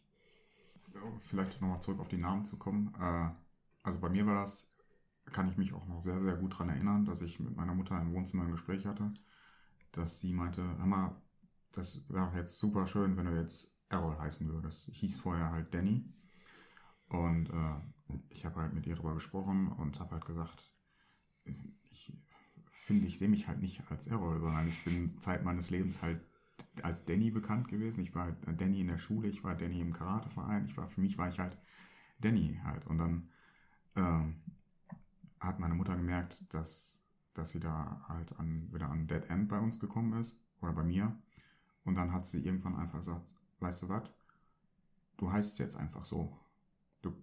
Das ist jetzt einfach so und äh, du kannst da, kannst halt nichts gegen machen. Und äh, ja, ich, ich wollte halt nicht so heißen. Ne? Und dann äh, ging das dann so weit, dann sollte ich halt in der Schule Bescheid sagen, dass ich dann, dass ich jetzt Errol heiße. Und habe ich halt nicht, äh, habe ich halt nicht für, also habe ich keinen Bock drauf gehabt. Und äh, dann war das so gewesen, dass meine Mutter bei mir in die Schule reingekommen ist, zu meinem Klassenlehrer und dem gesagt hat, dass er dafür sorgen soll, dass sowohl er als auch meine Mitschüler ihn dann ab sofort oder mich, mich ab sofort Errol nennen. Ja, und seitdem hatte sich dann das so durchgesetzt. Dass die Lehrkraft da nicht reagiert hat. Ja, dass da niemand reagiert hat. Also, ne, ich habe auch dann nochmal, weil ich war ja damals noch in der Grundschule, wir haben auch im Nachhinein mit unserer äh, Grundschullehrerin gesprochen oder ich mit meiner. Und die hat halt gesagt, ne, was, was soll man da machen? Also, klar, das ist irgendwie vollkommen absurd und auch vollkommen äh, gestört. Aber was was hätten die machen Ja, sollen? ja, Ne? Also schon. ist das was, wo du, wo du sagst, ey, da muss das Jugendamt eingeschaltet werden? Ja, eigentlich jetzt natürlich aus heutiger Sicht absolut, ne? Auch, was ist das auch für ein kranker Scheiß? Also, das musst du dir mal überlegen, ne? Wir waren äh, Christiane, Michael, Danny, Sascha und Dustin. Und dann hat die irgendwann einfach völlig aus dem Nichts gesagt, ey, wisst ihr was? wir ändern jetzt alle unsere Namen, ne? Und die hat ja auch wirklich alle Namen geändert, ne? Aus, ich meine, unser Vater, ne, aus Michael Michael, der ist, glaube ich, noch so am besten weggekommen. Aber bei uns, ne, aus Sascha wurde Mert, so, aus Danny wurde Errol und aus äh, Dustin wurde Jam. Also, was soll der Scheiß, ne? Und äh, kannst du dir natürlich ausmalen, wer dann der letzte Trottel in der Klasse war, ne? Also sowas, sowas habe ich auch seitdem nie wieder gehört, dass es so einen kranken Scheiß gibt. Ne? Wenn wir jetzt alle einheitlich gesagt hätten, geile Idee, so fühlen wir voll, ne? Aber jeder hat von uns gesagt, ey, weiß ich nicht, ne? Ist irgendwie, fühlt sich komisch an, macht, glaube ich, auch sonst niemand, ne? Und dann, ja, aber hat sie einfach, hat sie komplett, die hat halt alles bekommen, was sie wollte, ne? Wenn sie sich irgendwas in den Kopf gesetzt hat, dann war das so. Und wenn halt die fünf Namen der Familienmitglieder geändert werden müssen, dann wird das halt gemacht, dann passiert das einfach. Und eiskalt die Geburts, äh, nicht Geburtsurkunden sind? Nee, wo ändert man das? Die ja, die hat, äh, die hat das sogar, das ist halt auch krass und das perfide. Die hat schon Ahnung von Anträgen und wie man irgendwie auch beim Versorgungsamt, bei der Krankenkasse, ne, die ist wirklich, deswegen hat die auch so viele äh, türkische Freunde, weil die meistens irgendwie ein Problem mit der Sprache haben, da eine Sprachbarriere ist und die mit den Anträgen auch nicht so. Und das ist quasi keine Freundschaft, sondern so ein Geben und Nehmen. Unsere Mutter hätte gerne türkische Freunde und die brauchen jemanden, der die Anträge ausfüllt. Und dann macht die das, wir waren da halt zu Besuch und dann gab es irgendwie Essen, die hat in der Zeit die Anträge ausgefüllt und das war aber immer so eine, so eine Zweckfreundschaft, nie wirklich äh, eine richtige Freundschaft. Also da waren natürlich auch wirklich herzensgute Menschen dabei, ne, keine Frage. Aber das war halt immer so ein, so ein Geben und Nehmen irgendwie. Ja, und die hat, die hat tatsächlich auch nicht äh, komplett durchgesetzt bekommen, so dass äh, unsere Vornamen auch, also die Errol, äh, Mert und Jem an erster Stelle stehen. Ähm, ich habe zum Beispiel meinen Personalausweis hier. Da steht Danny an erster Stelle und Errol an letzter Stelle. Ah, tatsächlich, wirklich an allerletzter Stelle. Weil sie es nicht durchbekommen hat bei den Ämtern. Äh, wobei man dann immer sagen kann, von wegen, dass das und das dann der Rufname ist. Ah, wobei, sie hat es teilweise doch durchbekommen. Da gab es nämlich bei mir einen riesen Struggle. Ähm, bei mir hat sie es irgendwie geschafft, dass der Name auch äh, nicht auf der Geburtsurkunde, aber in meinem Personalausweis an erster Stelle war. Und dann bin ich irgendwann, äh, weil mein Personalausweis abgelaufen ist, wollte ich einen neuen beantragen und dann haben die mich halt gefragt, wieso steht denn hier Mert an erster Stelle, ne? Und die wollten mir dann auch erst keinen neuen ausstellen, weil die meinten, da stimmt irgendwas nicht. Und ich habe das dann irgendwie erklärt bekommen und habe dann auch Gott sei Dank einen bekommen. Aber jetzt auf meinem Perso steht auch Sascha an erster Stelle. Kurz nach dieser Namensänderung war dann die Herausnahme aus der Familie. Ja, ich glaube, ein Jahr später, anderthalb Jahre später muss das ungefähr gewesen sein. Und das war sehr medienwirksam. Also da ist, sind viele Zeitungsartikel geschrieben worden, die man heute auch noch findet. Ja. ja Spiegel TV hat berichtet. TAF hat berichtet, Explosiv hat ja. berichtet, also. Ich glaube, explosiv, ne? Oder, explosiv. Ja. Aber ist auch nicht so, als wenn die Medien auf, auf, auf uns zugekommen wären, sondern unsere Mutter hat halt wirklich äh, äh, das Telefon heiß klingeln lassen bei den Leuten und halt hat äh, dafür gesorgt, dass wirklich jeder davon erfährt, was da in Anführungszeichen für eine Ungerechtigkeit passiert. Und die hat, die hat halt auch Demonstrationen organisiert und äh, sich halt überall dann halt als Opfer dargestellt. Und die, die Doku vom Spiegel TV damals war wohl die einzige Doku, die wirklich irgendwie, äh, die schon kritisch mit, äh, auch mit unserer Mutter halt umgegangen sind. Und alle anderen haben einfach. Äh was aber auch viele nicht äh, wissen, äh, was wir dann auch im Nachhinein durch die äh, Akten und Dokumente herausgefunden haben, es, äh, sie hat sich ja auch in den Medien auf als äh, Mutter dargestellt, die für ihre Kinder alles tun würde und sie, wir wurden grundlos weggenommen und ihr wurde quasi das Angebot gemacht, wenn du dich in medizinische Betreuung gibst und wir einmal gucken, was hier los ist, dann kriegt dein Mann die Kinder noch heute zurück. Also sie hatte die Möglichkeit zu sagen, ey, dann checkt mich doch durch, Ne, ich habe nichts zu verbergen, so ich Hauptsache meine Kinder kommen da aus der Kinderklinik raus, so aber das hat sie natürlich nicht gemacht, ne? Und jetzt aus heutiger Sicht, ich bin selber jetzt Vater, ich würde, von mir aus könnte ich mich in den Knast stecken, wenn ich dafür mein Kind irgendwo rausholen kann, dann würde ich alles dafür tun. Und sie hätte sich nur, ne, sie hätte nicht irgendwie in eine geschlossene oder so, sie hätte sich nur einmal medizinisch untersuchen lassen müssen, wir wären sofort zu unserem Vater gekommen und alles wäre gut gewesen und hat sich äh, leider Gottes dagegen entschieden. Und aus heutiger Sicht wissen wir natürlich auch warum. In die Kinder- und Jugendpsychiatrie seid ihr erstmal gekommen. Ja, genau, richtig. Und in dem Spiegel-TV-Beitrag wird dann ja auch gesagt, dass sie den Kleinsten relativ direkt aus dem Rollstuhl rausgeholt haben. Ja, die, die haben meine Diät sofort äh, beendet. Äh, der Kleine ist aus dem Rollstuhl gekommen. Wir müssen gerade vielleicht nochmal einen Schritt zurückgehen. Es gab ein Roundtable. Ach so, ja.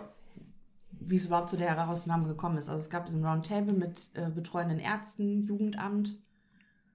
Und da hat man den Verdacht dann geäußert, dass eure Mutter wahrscheinlich einem, am Münchhausen bei Proxy-Syndrom leidet und ihr wahrscheinlich gesund seid. Finde ich erstmal eine gute Sache, was die da gemacht haben. Dass die sich auch interdisziplinär da zusammengesetzt haben und das so zusammengetragen haben. Das muss man vielleicht Ja, mal lobend erwähnen, weil Absolut, absolut. die, man darf ja nicht vergessen, eure Mutter hat diese Ärzte nicht wissend zu Mittätern gemacht und zu Kindschädigern. Ne? Also das ist ja, die sind ja eine ganz, ganz schlimme Rolle gekommen. Und sich das einzugestehen, sich dahin zu setzen und zu sagen, okay, da ist es ganz, ganz viel schiefgelaufen, das muss man tatsächlich anerkennen, finde ich. Ja, absolut, definitiv. Ja, auch damals äh, im Spiegel TV gab es auch, ähm, hat auch der ähm, Professor Dr. Eggers, ähm, das war der Leiter der äh, Kinderpsychiatrie im, im Uniklinikum in Essen, der hat halt ein Interview gegeben und der hat halt wirklich on point gesagt, was mit unserer Mutter verkehrt läuft und was tatsächlich halt, halt dass meine Brüder halt nicht krank sind. Lebt der noch? Konntet ihr Nee, der Ah, ist äh, mittlerweile leider verstorben. ey. Er ist halt auch echt einfach 20 Jahre her. Ne? Das ist. Ja, und der war damals schon älter, deshalb wäre interessant gewesen, vielleicht auch mit ihm nochmal zu sprechen, Ja. weil der wär, hätte wahrscheinlich sehr offen mit euch gesprochen. Ja, absolut. Ey. Der, Der hat auch ähm, eine Anzeige gegen unsere Mutter erwirkt, wegen der Münchhausen-Merkel-Syndrom. Und wir wissen bis heute aber auch nicht, was, was daraus geworden ist. Beziehungsweise wir wissen halt auch nicht, warum unsere Mutter nie dafür belangt worden ist. warum quasi letztendlich sogar das Oberlandesgericht Hamm entschieden hat und gesagt hat, nach deren Auffassung hat unsere Mutter gar kein Münchhausen und wir werden einfach wieder in die Familie gebracht.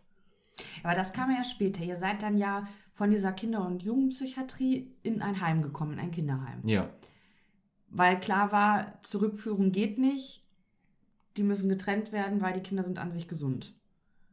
Die haben nichts. ja, Und dieses Urteil, dass ihr zurückkommt, das ist dann später erst gefallen, wegen dem medialen Druck.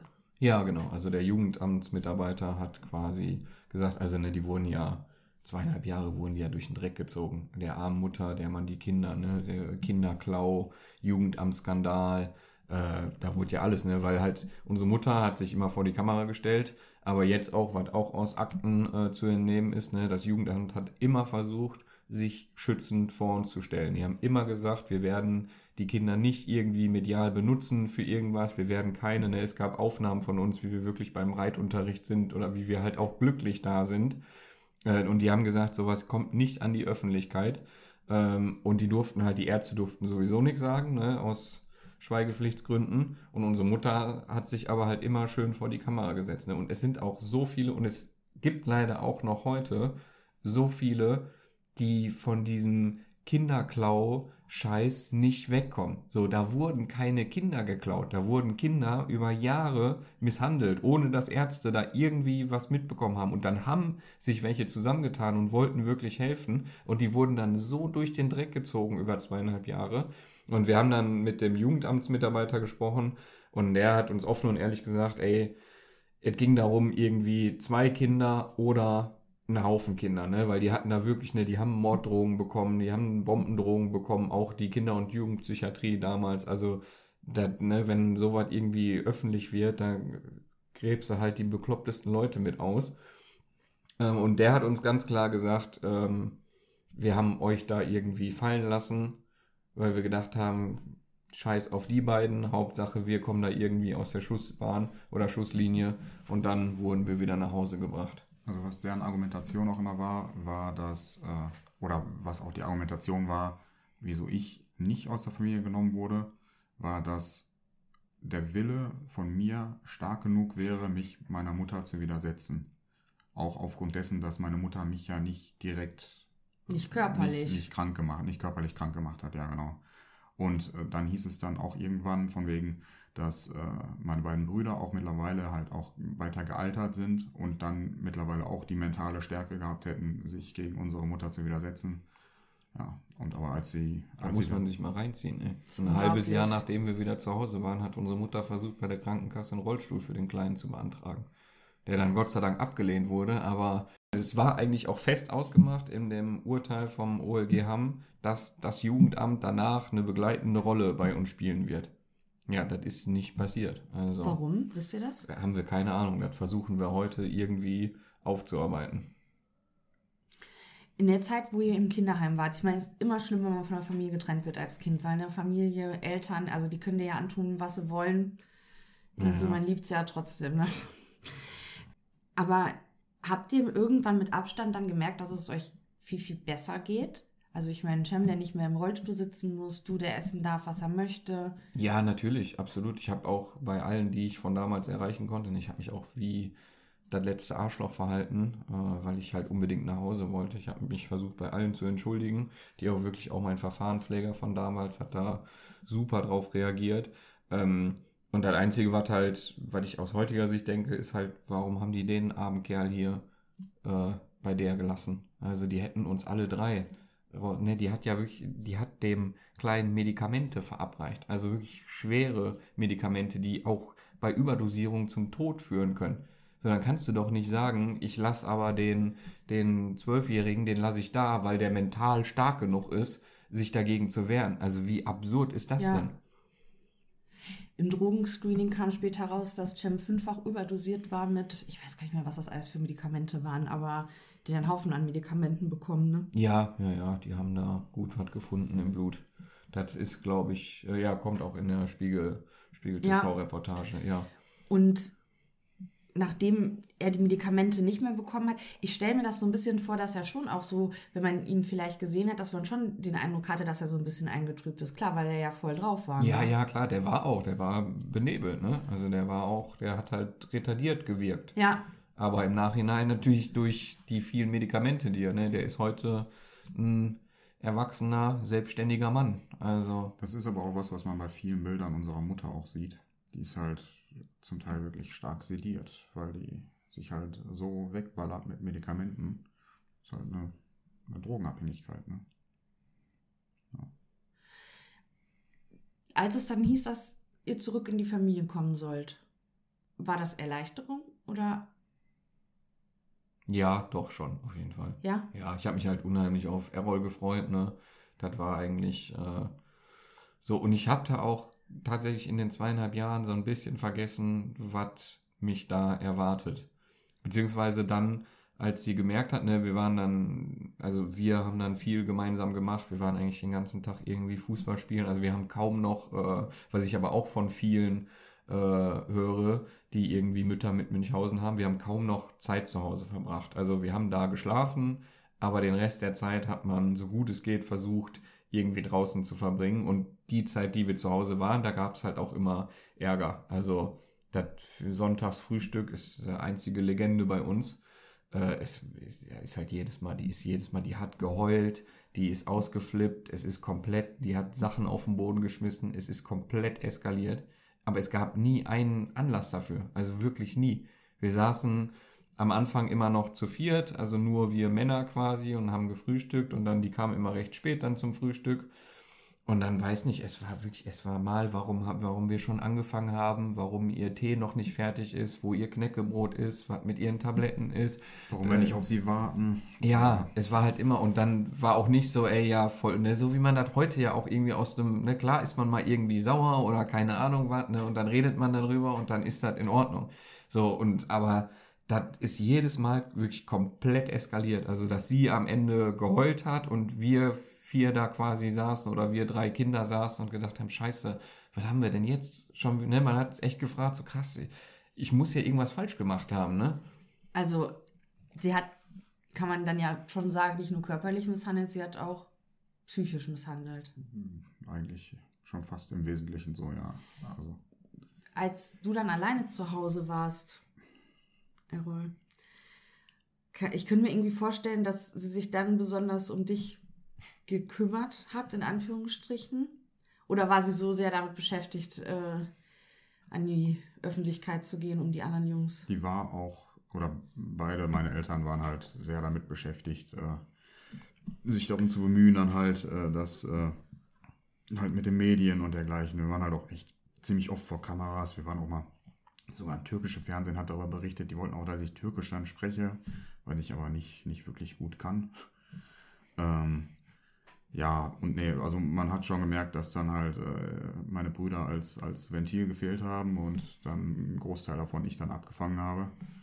Ich kann mich auch noch daran erinnern, dass ich irgendwann mal auch, ist dann, ist dann alles zu viel geworden, dass ich dann äh, mit dem Fahrrad zu meiner Tante irgendwie, was weiß ich, äh, zehn Kilometer in die Stadt gefahren bin. Und äh, weil ich halt gar keinen Ausweg mehr gesehen habe. Und meine Tante das dann aber auch abgetan hatte. Äh, von wegen, keine Ahnung, der Junge der hat gerade irgendwie eine schwere Zeit, eine, eine, keine Ahnung. Also halt, wurde halt irgendwie abgetan. Und äh, ja, dann bin ich wieder nach Hause und ist dann nicht so, dass, dass ich dann in, irgendwie in den Arm genommen wurde oder so und sich entschuldigt wurde oder so, sondern einfach, da war dann klar, mal, entweder du beugst dich dem, wie, wie es hier ist und du lebst hier so, oder du kannst dich halt äh, verpissen. So, das war dann, das war dann zu dem Zeitpunkt klar gewesen. Aber verpissen sollte man sich auch nicht. Ach so. Ja, also das war ihr auch schon wichtig. Also es wurde auch oft mit Rauschmiss und keine Ahnung was, auch so, wo wir schon ein bisschen älter waren. Also dieser psychische Druck, der war schon immer da, so ich schmeiß euch raus und keine Ahnung was, wenn du sich weit. Und wenn man dann aber gesagt hat, ey, weißt du was, ja, ich gucke jetzt nach einer Wohnung, ich gucke und dann hat sie wirklich alles dafür getan, um dir da irgendwie Steine in den Weg zu legen. Auch bei den Mädchen, die die jetzt im Nachhinein nochmal bei sich aufgenommen hatten, war halt genau das gleiche Spiel gewesen, dass, äh, dass es dann immer hieß von wegen, ja, du hast doch, du hast doch deine Ausbildung noch gar nicht fertig, wie willst denn du äh, die Sachen finanzieren, anstatt zu sagen, hör mal, weißt du was, wir können dir unter die Arme greifen, wir, wir helfen dir bei, bei deinen ersten Schritten ins, ins eigenständige Leben, geht's halt immer noch darum, sie, die Leute länger an sich zu geißeln halt und äh, ja, Das Krasse ist, wir haben äh, heimlich aufgenommene Aufnahmen von unserer Mutter, also wo sie wirklich ihr wahres Gesicht zeigt, die wir natürlich leider nicht äh, zeigen dürfen, aber das ist wirklich, das ist, das ist so krass, also das ist so ein Psychoterror und steht natürlich im kompletten Gegensatz zu dem, was man von ihr aus dem Fernsehen kennt, nämlich die arme Frau im Rollstuhl, die ja oft auf die Tränendrüse drückt und die hat's wirklich, also Ich weiß gar nicht, ob ich das sagen darf, aber ich. Also die gibt es, die Aufnahmen, das kann ich sagen, die habe ich gehört. Ach so, stimmt, ich habe dir die äh, Vorgespielt. Vorgespielt, stimmt, ja. Ja, darf man halt leider nur nicht in der Öffentlichkeit, aber da, ich meine, du kennst die Aufnahmen. Ich weiß, dass es die existieren. So, Ja. Das wollte ich einfach nur damit sagen. Das ist halt Ja. keine Rede, sondern da, das ist. Ähm, Und da hört man halt, was so eigentlich ihr, ihr wahres Gesicht ist. Ne? Und das ist halt wirklich einfach komplett geisteskrank. Also, nachdem ihr wieder nach Hause gekommen seid, da wart ihr wieder zu dritt. Aber man hat irgendwie in den Erzählungen so ein bisschen das Gefühl, dass dann ja irgendwie alles vorbei war. Also ihr wart nur noch unterwegs. Sie hatte nicht mehr so viel Einfluss auf euch. Sie hat euch nicht mehr krank gemacht. Stimmt das? Oder ging das dann erstmal nochmal weiter? nee, das ging schon. Also bei mir war ja, ich habe wieder die Diät einhalten müssen. Äh, ich war ja, wie alt, wie alt waren wir? 14 oder so, war ich, glaube ich, als wir wieder zurückgekommen sind. Ähm, und ich habe die dann noch eingehalten oder einhalten müssen, bis ich so 18 war.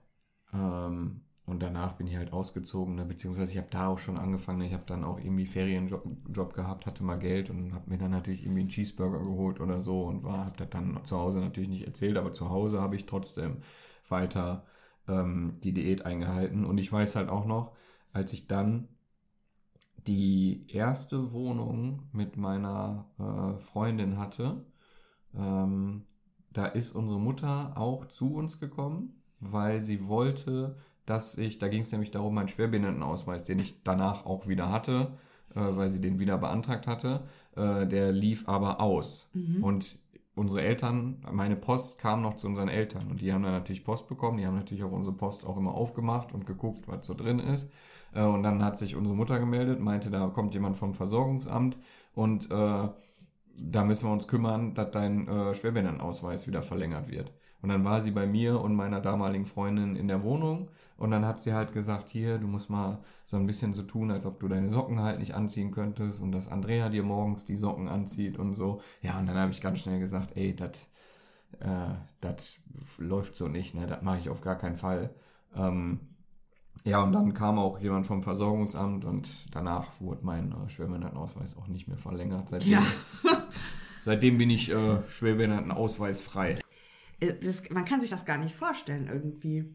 Es ist unglaublich. Ja, das ist, also wenn Es wir. ist wirklich in, verrückt. ja, wir sind auch froh, dass wir so viele Belege und Dokumente haben und so, weil sonst wirst du echt als Spinner abgetan, ne? weil das wirklich so eine. Und selbst heute gibt es noch Leute, ähm, die da irgendwie, zum Beispiel, ich habe eine ganz böse Nachricht von der Züchterin, die die Hunde für sie züchtet, bekommen. Halt, was uns einfallen würde, wie viel, ob wir mal überlegt hätten, wie viele Leben wir durch diese Spiegel-TV-Reportage zerstört hätten, äh, was für ein wirtschaftlicher Schaden dadurch entstanden ist, Ja, das ist auch am wichtigsten. wo ich mir halt denke, Ja, so, also- Die, die verstehen gar nicht oder die können sich gar nicht, aber das wird dann auch irgendeine Form von Narzissmus dann wieder sein, die verstehen gar nicht halt, was was der eigentliche Kern des Problems ist, dass unsere Mutter halt unfassbar verrückt ist. Und Ja gut, jetzt bei der Züchterin muss man auch sagen, die hängt da natürlich wirtschaftlich auch mit drin. Ne? Die hat sich da auch äh, gut eine goldene Nase mit verdient mit den Welpen, die sie da weitergegeben hat.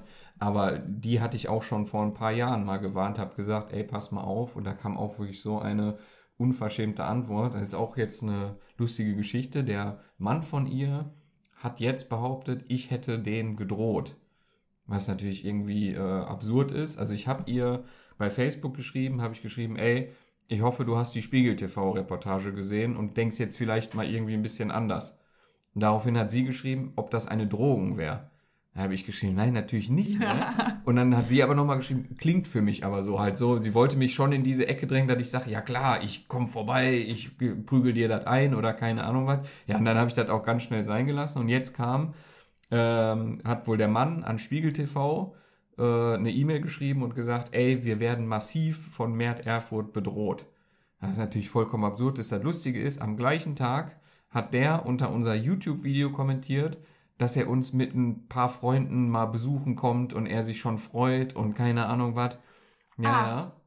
Ja, das ist. Das habt ihr gesichert, gehe ich mal von aus. Ja, habe ich gesichert. Das ist der zwei Kommentare unter unserem Video haben wir gelöscht. Eins, was wirklich sehr rassistisch war, äh, jetzt halt auf äh, Türken bezogen und so. Sowas brauchen wir unter dem Video nicht. Äh, war auch fernab von Gut und Böse. Das haben wir gelöscht. Und jetzt die Drogen habe ich auch gelöscht, weil das hat da irgendwie keinen Platz. Ich habe das natürlich gespeichert, aber ist halt einfach, es ist verrückt. Und dass da selbst heute noch Leute irgendwie oder auch Leute behaupten, wir wären auf einem Rachefeldzug oder gibt auch Leute, die sagen, wir wollen uns irgendwie wirtschaftlich bereichern daran oder so, wir machen das für Fame oder so. Ich kann euch sagen, das Schlimmste und auch jetzt das hier, das machen wir, weil du sehr nett bist. Ach, danke. Ja, und Spiegel TV haben wir halt gemacht, ne? Die Mädchen waren ja auch da zu sehen, weil sowas darf einfach nicht mehr passieren. Ja. Und sie macht das seit 30 Jahren. Also, Ja. und wirklich Leuten schaden und auch Leute massiv in Gefahr bringen. Ne? Ist nicht so, dass sie irgendwie Kaugummis bei Aldi klaut oder so, wo ich sagen würde, ja, juckt mich nicht, ne? interessiert mich nicht.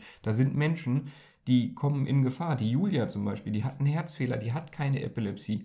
Und sie gibt ihr die Diagnose Epilepsie und verabreicht ihr Tramadol und keine Ahnung was so. Das muss man sich mal. Also es ist ja wirklich verrückt und das ist vor allem einfach lebensgefährlich. Also Und es geht ja auch gar nicht so sehr darum, klar, es geht natürlich einmal darum, über eure Mutter aufzuklären. Es geht, glaube ich, auch darum, sich mal so ein bisschen Gehör zu verschaffen, weil das hattet ihr ja jahrelang nicht. Aber es geht ja auch darum, vielleicht die, die Gesellschaft so ein bisschen zu sensibilisieren, dass es sowas eben gibt.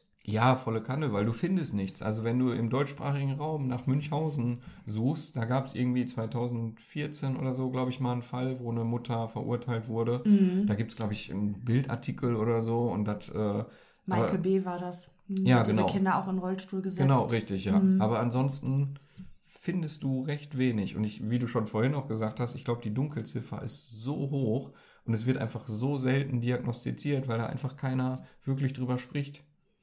Ja, ja, und weil man sich natürlich, das ist natürlich auch was, was man sich gar nicht vorstellen kann.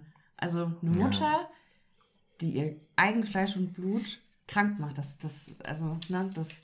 Und die Hemmschwelle ist, glaube ich, bei den Medizinern auch ziemlich groß, weil dieser Grad zwischen einer sehr besorgten Mutter und einer Mutter, die ihr Kind krank macht, das ist, glaube ich, schwierig. Du könntest ja auch einfach wen sehr überbesorgtes haben und dann beschuldigst du den falsch. Ne? Also ich glaube, das ist für die auch ziemlich schwierig da. Es gab mal, ich glaube, das war in den 70er Jahren, das war der quasi, der diesen Begriff Münchhausen bei Proxy dann auch ähm, geprägt hat. Der hat äh, Kameras in den ähm, Krankenzimmern der Kinder installiert. Ja. Das ist natürlich in Deutschland überhaupt nicht möglich. Und da wurde das dann halt aufgenommen. Ne? Und dann mussten die natürlich ein paar Sekunden warten. Und dann haben sie immer erst eine Krankenschwester reingeschickt. Aber wenn du diese Videoaufnahmen nicht gesehen hättest, er hatte das im Gefühl, dass es so sein könnte. Das glaubt dir doch keiner. ja. Du musst das wirklich sehen, ne? Und halt auch einmal diesen, ne, auch bei unserer Mutter, die hat quasi keine Angriffsfläche, ne? Also du machst einfach nichts gegen jemanden im Rollstuhl mit Kopftuch, ne? Also Migrationshintergrund plus Rollstuhl. So auch bei uns, ne, waren wirklich, wenn wir die irgendwie öffentlich äh, damit konfrontiert haben, im Allee Center oder so, da sind Leute gekommen und haben gesagt, ey, lass die arme Frau in Ruhe, ne? Die, was wollt ihr von der, ne? Und wo ich halt denke, ey, ich bin der Sohn, ne? Ich kenne die seit 33 Jahren. Das hat seine Gründe, warum ich hier gerade stehe und die in Grund und Boden rede, ne? So, und dass da wirklich dann Außenstehende kommen und sagen, hey, lass die mal, weil die sehen halt die arme Frau im Rollstuhl, ne? Die halt wirklich alles tut für alle Menschen. So, aber ja, ist einfach.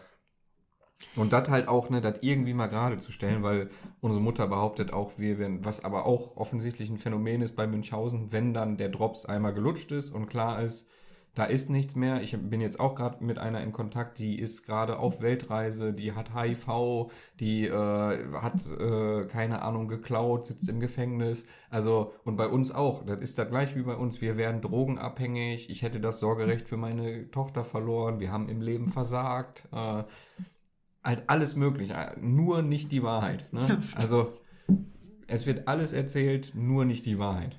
Ich möchte noch mal ganz kurz auf ihren Verein kommen. Den hat sie gegründet, ich glaube, 2011. 2011. Und sie bildet Hunde aus, Assistenzhunde. Nee, wie, das war, hier ist ja noch anders, ne? Es sind mittlerweile, es waren mal Assistenzhunde, Also mittlerweile sind Behindertenbegleithunde. mittlerweile Ah. sind es Behinderten, Therapie und Epilepsie Warnhunde. Und ich glaube noch irgendwas. Also selbst da spiegelt sich ihr Krankheitsbild wieder.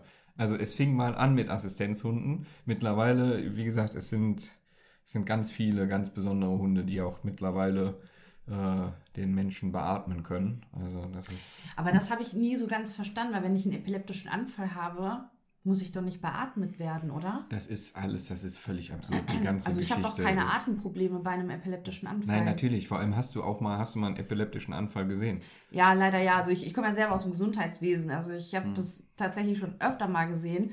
Und ich habe, aber ich verstehe nicht, also das ist doch eigentlich auch den meisten Leuten bekannt, was ein epileptischer Anfall ist und dass ich da keine Atemnot habe. Deshalb Ja, verstehe ich nicht, dass das einfach so übernommen wird und da äh, medial so aufgebauscht wird. Ich denke mir so, ja, ganz ehrlich, also mein Hund, der pustet mir auch in die Nase. Ja, das macht die auch. Ja. Das ist ein Trick. Aber da kannst du mal sehen, ne, dass man auch Medien tatsächlich äh, Oh ja. nicht, äh, ne, die drucken das halt einfach. Da Ja. kommt irgendeine Frau, sagt, ey, ich habe hier Nase-zu-Nase-Beatmung und die freuen sich über eine lustige Geschichte. Und da gibt's vor allem auch noch eine geile Geschichte zu, zu diesem Bildartikel. Ja. Der Bildartikel erschien. Ich habe der Bild geschrieben, ey Leute, das ist absoluter Schwachsinn. Also erstmal ist die Geschichte natürlich Schwachsinn, dann kommt die nicht aus der Türkei, dann sitzt die nicht seit, elf, seit ihrem elften Lebensjahr im Rollstuhl und dann hat die kein Münch, äh, dann hat die Münchhausen bei Proxy-Syndrom. Da habe ich keine Antwort drauf erhalten bis heute. Einen Monat später habe ich einen Brief vom Anwalt meiner Eltern bekommen mit einer Unterlassungserklärung, dass die Bildredaktion meine E-Mail an meine Eltern weitergeleitet hat und gesagt hat, hier, ihr habt natürlich die Unterlassungsklage nie unterschrieben, äh, habt mir dann selber eine Anwältin geholt, die gesagt hat, ey, der behauptet da trotzdem weiter alles, weil das Fakten sind. Und danach kam nie wieder was von einem Anwalt. Das ist aber auch so eine Geschichte, warum äh, hat sie dir ja, glaube ich, auch diese Mail geschrieben. Mhm. Sie behauptet, dass da irgendeine Unterlassungserklärung rausgeschickt wurde. Genau. Also es war so, ich habe mir natürlich gedacht, es wäre ja nur fair, wenn man ja auch ähm, die Möglichkeit gibt, sich zu äußern. Also das, das ist ja nur fair. Und deshalb habe ich ihr eine E-Mail geschrieben und daraufhin hatte sie geantwortet, ähm, dass sie das offensichtlich nicht möchte, was ich natürlich verstehen kann. Und äh, dass es eine Unterlassungserklärung gibt. Ähm, da war aber nur von Mert die Rede, von Errol gar nicht. Also Mert hat die wohl bloß bekommen. Ja, ja, nur ich habe die so, bekommen. ja, ja. ja.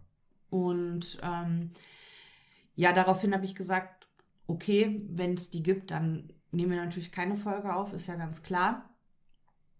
Sie darf mir die gerne zukommen lassen. Daraufhin wollte sie meine Adresse haben. Die habe ich ihr jetzt nicht geschickt, weil ich mir dachte, so einfach geht's dann doch nicht. Äh, also da musste die Post jetzt nicht für bemühen. Ne? Also mir hätte da auch wirklich ein Scan gereicht und dann, aber sie hat darauf nie wieder geantwortet. Und ähm, gut, ehrlicherweise wusste ich im Vorhinein schon von der Unterlassungserklärung und ich wusste auch, dass die nicht unterschrieben wurde. Also von daher. Ja, aber das ist jetzt, überleg mal, ne, wie viele Leute sagen da, oh, ja gut, dann, dann, äh, dann ist das halt so, ne. Die hat auch zum Beispiel auch, was wir jetzt auch erst herausgefunden haben, auch super nach der Spiegel-TV-Reportage hat sich die Veranstalterin der Bello Hundemesse, die ihr schon seit Jahren auch eine Plattform geboten hat für ihre Auftritte und so, hat sich bei mir gemeldet und wir haben echt mega lange telefoniert. Und sie hat mir dann erzählt, auch richtig geil. Unsere Mutter äh, im September war wohl die Bälle Hundemesse. Da hatte unsere Mutter auch noch einen Auftritt. Da hat sie auch immer gut Geld kassiert, so ein bisschen unter der Hand. Ähm, hat da auch echt gut was für genommen für ihre Auftritte. Ähm, und hat dann im Oktober war wohl noch eine Messe, Hund, Katze, Maus, irgendwie noch eine Messe. Da war unsere Mutter aber privat. So, und da hatten wir schon, wir haben nämlich, muss man kurz erzählen, wir haben Flyer verteilt. Wir haben unser Video äh, hochgeladen bei YouTube, wo wir unsere Geschichte erzählen, haben dann Flyer gedruckt, äh, 5000 Stück, ne 7500. Ich wollte erst 15.000 bestellen, war gut, dass ich das nicht gemacht habe. ähm, und dann sind haben wir noch jede Menge über. ja, dann sind wir, dann sind wir morgens mit, äh, sind wir morgens mit Freunden, haben uns irgendwie um 5 Uhr bei denen getroffen und sind dann um 6 Uhr los und haben die Flyer quasi bei denen in der Nachbarschaft verteilt. Haben gesagt, was passiert ist, ne, kurz auf dem Flyer auf unser Video verlinkt. So, und äh, die haben natürlich auch irgendwann dann den Flyer in der Hand gehabt. Und daraufhin ist meine Mutter im Oktober privat zu dieser Messe gekommen, hat ihr ausgedrucktes Führungszeugnis einlaminiert und ist wohl an den Messenständen vorbeigegangen und hat gesagt, auch meine Kinder, die drehen wieder durch, die sagen hier, ich wäre kriminell und ich hätte die missbraucht und hat dann quasi ihr Führungszeugnis gezeigt und gesagt, hier, guck mal, ich bin keine Straftäterin. Korrekt, das Problem ist ja, dass es äh, nie juristisch aufgearbeitet wurde. Also was soll da auch drin stehen? Ja, ja, da steht gar nichts drin, Ja. Ne? Aber das ist für sie quasi so, das ist jetzt ihr Lösungsansatz. Oder auch nach der Spiegel-TV-Reportage. Ne, die haben, äh, die versuchen Kommentare zu löschen, die haben jede Menge Rezensionen gelöscht. Äh, die, es gab nicht ein Statement. Die behaupten auch äh, im privaten Umfeld, behaupten die, die würden uns jetzt verklagen und keine Ahnung was, sie verklagen uns nicht. Ne, wo- worauf sollen die uns verklagen? Aber es gibt wirklich Leute, die sagen, oh, seid jetzt mal vorsichtig, ne, die bereiten da was vor, die verklagen euch so, nein, ne, die lügt. Die, und und die wir, lügt. wir denken aber halt auch, sollen sie machen. Ja. Also sollen sie, sollen sie uns auf Gott weiß was verklagen, das ist halt auch der Geile. So vor Gericht äh, wird halt klar sein, was die Wahrheit Ja. ist und was nicht. Und das ist halt, Das fängt schon an mit äh, Frau Erfurt, geboren in, so, und da geht schon los. So, das ist die erste Frage, die sie nicht, wo ist sie geboren? Ist Nicht sie wahrheitsgemäß Genau, richtig. Ist sie mit kann, sechs ne? aus der Türkei gekommen? Ist sie, wa- was ist da los, ne? Weil der Richter wird sagen, ich sehe hier ihre Geburtsurkunde, sie sind ja im Krupp-Krankenhaus in Essen geboren. So, wieso, was passt hier nicht, ne? Ja. Und deswegen vermeidet sie auch, äh, Gerichtsverhandlungen. Äh, also, wenn sie da nicht wirklich explizit hin muss, dann wird sie da im Leben nicht hingehen. Ja. Ja, gut, im Endeffekt, ähm, alles, was hier besprochen wird, also gerade was Münchhausen bei Proxy und so angeht, oder dass sie nicht seit dem sechsten Lebensjahr im Rollstuhl sitzt, das ist ja alles belegbar. Also Ja, richtig. Ja. das liegt mir übrigens auch vor. Also, Ja, stimmt. Wir haben, manche, wir, ich habe alles auch da. Ja, ja, wir, wir haben halt, äh, das, das ist halt auch, das, ne, wir machen da auch kein Geheimnis draus. Ne? Also klar sind das unsere Akten und Unterlagen. Ja, das- aber wenn einer sagt, ey, zeig mal, so, wir haben nichts zu verbergen, ne? dann guck dir das alles an. Ne? Da sind Arztbriefe, da sind die Briefe an den Richter, da sind die Medikamente, die beim Kleinen im Blut gefunden wurden. Also das ist ja alles schwarz auf weiß. Ne? Und dass dann Leute heute immer noch behaupten oder sagen, hm, wir brauchen aber irgendwie schon mal Fakten. Ne? Das sind Fakten. Ja. Also, oder halt die Bilder, die wir von unserer Oma bekommen haben, wo, von der Hochzeit unserer Mutter, wo die mit Sicherheit nicht elf war. Ähm, Unwahrscheinlich. Wo, sie, wo sie halt am Tanzen ist. Und äh, das ist halt auch geil. Dann hat sie da halt so ein, so ein Brautkleid an. Und dann, ähm, da haben die Mädchen noch da gewohnt bei unseren Eltern. Ähm, und die haben dann auch schon Fragen gestellt, sag mal, wieso, wieso hast du denn da, wieso konntest du denn dann da laufen? Er meint die, ja, dass die zu dem Zeitpunkt äh, ein Exoskelett unter dem, unter dem äh, Brautkleid getragen hätte. Was ist das denn? ja, so ein Ironman-Anzug. Das sind also so quasi. Ach, hör doch auf. Ja, ja, doch, ja. doch, das ist ihre. 1986 oder wann? Oder Ja, ja. 1985 Ja, oder was? 85 haben Ja. die, glaube ich, geheiratet. Ne? Ja, das ist dann ihre. Aber wenn du dann halt auch jemanden vor dir hast, ne? Ich meine, die beiden sind, waren da 18, 17, ne? Die waren auch abhängig von denen. So, was sagst du dann? Ey, klingt für mich irgendwie gelogen, ne? Machst du, dann sagst du, okay, Schon klar. komm, ne? Also ging jetzt gar nicht so sehr um die Mädchen, sondern eher das, Ja, ist, abs- ist halt Ja, ist eine absurde, absurde Ja. Erfindung, ja, ja, klar. dass die in einem Abhängigkeitsverhältnis äh, sind, waren, waren. Die Ja, beiden ja. Mädchen wohnen auch nicht mehr da, ne? Nee, nee, Gott sei Dank nicht, ne? Die sind auch da raus, ne?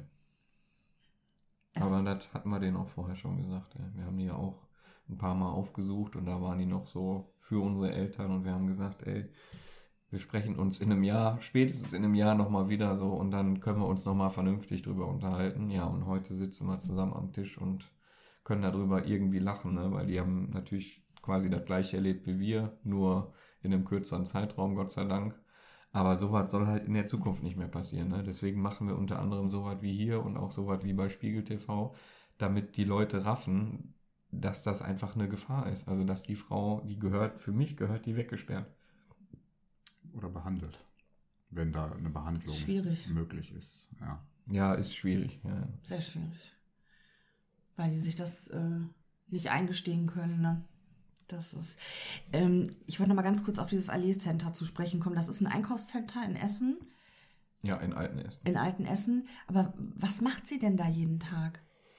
Sie holt sich da ihre Dosis Aufmerksamkeit. Die spricht da Leute an. Äh, Um Spenden zu generieren? Ja, Geht's ja, um Geld? Die, ja, die sammelt Spenden da, die, äh, ja, die zeigt sich einfach. Also, Also, ne? also das also- klingt so behindert, aber so ist es halt einfach. Ne? Die zeigt sich da, die macht da irgendwie Training mit Hunden, weil sie sagt, die Hunde müssen das lernen in der Öffentlichkeit. Irgendwie hat sie bestimmt auch ein Stück weit recht.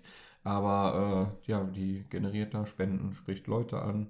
Also das mit dem Verein läuft so, dass ähm, sie halt irgendwelche Leute ranholt, die dann wahrscheinlich sogar teils aus äh, wirklich gegebenem Anlass halt einen Behindertenbegleithund brauchen oder haben möchten. Und dieser muss dann ausgebildet werden. Und da äh, setzt dann halt unsere Mutter an, die halt eine Ausbilderin ist und die dann sagt, hör mal, wisst ihr was, ich kann euch den Hund ausbilden. Dann haben viele dieser Leute aber kein Geld. Und dann läuft das so, dass dann ein Spendenaufruf von unseren Eltern aus gestartet wird. Und dann werden dann, ich will gar nicht wissen, wie viele Spenden die mittlerweile schon gesammelt haben, aber werden halt mehrere tausend Euro dann gespendet. Und die Spenden, die werden dann dafür benutzt, um unsere Mutter zu bezahlen, damit sie dann halt die Hunde ausbildet. Und dann ist das dann so, ein, so eine Art Kreislauf, ja, wie das Geld dann, wie die Spendengelder im Prinzip bei ihr bleiben. Für 90 Euro die Stunde, ne, muss man auch nochmal sagen. Also ein eingetragener Verein. Also. Und wie das funktioniert, wie das auch mit dem Fiskus funktioniert, ich habe keine, also wissen wir nicht, ne? Die war auch mal bei einer RTL-Serie, die hieß Secret Millionaire. Oh ja, das ist eine tolle Geschichte. Und, und da war halt, äh, da war halt so ein Secret Millionaire, der dann äh, in Essen zu verschiedenen Einrichtungen gegangen ist, unter anderem dann halt auch zu dem Verein unserer Mutter. Und äh, Sorry, kann man sich im Übrigen auch noch äh, auf der Homepage von ihr angucken, diese Secret Millionär-Folge. Auf jeden Fall hat er sich dann die Arbeit unserer Mutter angeguckt und ähm, zu dem Zeitpunkt hatte die auch äh, so ein kleines Mädchen im Rollstuhl gehabt und die sollte dann eigentlich auch einen Behindertenbegleithund bekommen. Dafür wurden dann 10.000 Euro gespendet von dem äh, Secret Millionär und äh, diese 10.000 Euro wurden aus Steuer, steuerlichen Gründen wurden die komplett dem Verein gut geschrieben weil äh, man dann besser Geld absetzen kann wahrscheinlich. Und äh, jetzt ist in der Satzung des Vereins ist das so geregelt, dass über das Geld, was gespendet wird, der Verein oder im Prinzip halt unsere Eltern dann darüber entscheiden können, wofür das Geld eingesetzt wird. Und äh, dann anstatt dem Kind dann halt diesen Hund äh, ausbilden zu lassen, haben die dann, also zumindest laut unseren Informationen, haben die dann äh, sich die Rampe in einem Auto umbauen lassen und modernisieren lassen. Für knapp 8000 Euro, meine ich. Ja. Ja, Die- und die Familie mit dem schwerstbehinderten Mädchen hat äh, natürlich versucht, irgendwie da gerichtlich gegen vorzugehen, haben aber leider verloren, weil halt in dieser Vereinssatzung steht, dass äh, die Spenden quasi frei dem Verein zur Verfügung stehen. Aber im medienwirksam wurde es quasi so dargestellt, 5000 Euro für den Verein und 5000 Euro für das Mädchen. Habt ihr Kontakt zu den Eltern von dem Mädchen bekommen? Wir hatten jemanden, der Kontakt mit denen hatte. Äh, wir selber konnten aber leider keinen Kontakt aufbauen. Ja. Also wir haben echt schon viele Menschen gefunden, aber es sind halt auch echt unfassbar viele, die da irgendwie drunter gelitten haben. Und gibt auch viele, die wollen überhaupt gar nichts. Also zum Beispiel ihre leibliche Schwester. Ne? Auch wirklich ist quasi unsere Mutter in gut. Äh, sieht ihr auch Wie aus quasi dem- wie aus dem ja. Gesicht geschnitten. Ähm, und die sagt zum Beispiel auch jetzt, wir hatten die auch angefragt für die Spiegel TV, ne, weil wir dachten, ey, die leibliche Schwester wäre schon cool, ne, weil ich komme aus der Türkei und sitze seit elf, mit, seit meinem elften Lebensjahr im Rollstuhl. Die sagt aber, die hat für sich, was wir auch akzeptieren, die hat für sich damit abgeschlossen, die möchte damit auch nichts mehr zu tun haben, die hat quasi keine Schwester mehr äh, und für die ist das erledigt. So, und davon gibt's halt unzählige, ne? Also ganz viele Menschen sagen, ey, ich habe die Frau mal getroffen, ich hatte Ärger mit der, so jetzt ist mir das egal, ne? Ich will da, aber weil unsere Mutter auch Leute bedroht und Leute halt versucht fertig zu machen, jetzt zum Beispiel bei der Julia, was man jetzt ja im Beitrag überhaupt nicht gesehen hat, nachdem die den Verein verlassen hat, hat die, die äh, bezieht ja Frührente, ne, die ist ja auch echt äh, gezeichnet vom Leben und die macht aber zum Beispiel, die näht ganz gerne irgendwie so ein paar Klamotten und verschenkt die dann halt an Freunde weiter und unsere Eltern haben das dem Finanzamt gemeldet und haben halt gesagt, die würde die Sachen weiterverkaufen. Die hat dann wirklich das Ordnungsamt stand bei denen vor der, bei der vor der Tür, die Polizei stand mal bei der vor der Tür, ähm, halt solche Sachen, ne? So, das ist ein, ne, das ist ein junges Mädchen, die es echt nicht einfach im Leben hat, ne? So wie, was muss man für ein Mensch sein, um der irgendwie nur, weil die den Verein verlassen hat, ne? Die hat nicht irgendwie gesagt, so, ich zeig euch an oder so, sondern die hat nur, ne, wo, und sie hätte gutes Recht gehabt, ne? Die anzuzeigen, wegen schwerer Körperverletzung, wegen Veruntreuung, wegen keine Ahnung was. Und die hat nur gesagt, ich möchte nur den Verein verlassen. Und die haben versucht, die komplett auseinanderzunehmen. Was, also ernsthaft, was sind das für Menschen? Ja, und Julia auch, hat auch Medikamente bekommen, ne? Das Ja, ja, ja, ja. Da Julia- spricht sie auch in dem Spiegel-TV-Beitrag dann nochmal drüber. Und auch jetzt die Reaktion. Äh, ich habe die Berna, das ist die kleine Schwester von der Jasmin, die war nicht in der äh, Reportage zu sehen. Ja. Ähm, die hat mir vorgestern, hat sie mir ein Bild geschickt. Die wohnen ja zusammen, die beiden, die Jasmin. Und die Jasmin, die war ja mit in der, ähm, Die ist tough, glaube ich. ja, ne? die ist tough, Die ja, ist ja. Die, die, die- die, hatte, waren wir auch echt froh und dankbar, dass die Ja. gesagt hat, ey, ich mach da mit. Also die Berner, die ist noch ein bisschen jünger und noch ein bisschen schüchtern. ja auch in Vollkommen in Ordnung. Ordnung, ne? dass Das- sie gesagt hat, nee, Ja. möchte ich nicht. Und dann war ja nur die Jasmin zu sehen und die Reaktion unserer Eltern, die sind wohl bei denen vorbeigefahren, weil die wissen, wo die wohnen und haben diesen Zettel hier ähm, bei denen an den Briefkasten geklebt. Steckt Berner auch mit drin? Das ist die Reaktion unserer Eltern. Also das ist ganz klar die Handschrift von unserem Vater. Äh, auch wie ironisch auf einem Aktion Mensch-Sticker. Aber halt, wo, wo steckt Berner auch mit drin? Ja, und von wem möchten Sie jetzt eine Antwort? Ja, und habt ihr, steckt ihr mit drin? ist, ne, habt Ja. ihr mal irgendwie versucht, ne, auch das, ne, auch die Leute, die die irgendwie jetzt noch in Schutz nehmen, da geht keiner auf unsere Vorwürfe ein. Die Züchterin sagt ständig, ich brauche Beweise, ich brauche das gerichtlich irgendwie festgelegt. So, Leute, wir haben alles vorgelegt. Ne? Die sitzt nicht seit ihrem elften Lebensjahr im Rollstuhl. Ich wollte gerade sagen, schickst du, dann schickst du doch sicherlich auch die Arztberichte raus, oder nicht? Wir haben alles in unserem Video haben wir veröffentlicht. Du kannst da nachgucken, aber es gibt halt Menschen, die wollen das einfach nicht verstehen. Und denen kannst du, können wir auch nicht helfen. Also, Bevor wir so Richtung Ende gehen, möchte ich noch mal ganz kurz, weil auch heute ist ja schon wieder viel zu kurz gekommen, über euren Vater sprechen. ja. Weil der ist ja irgendwie, der ist die ganze Zeit da, Aber auch nicht. aber auch nicht.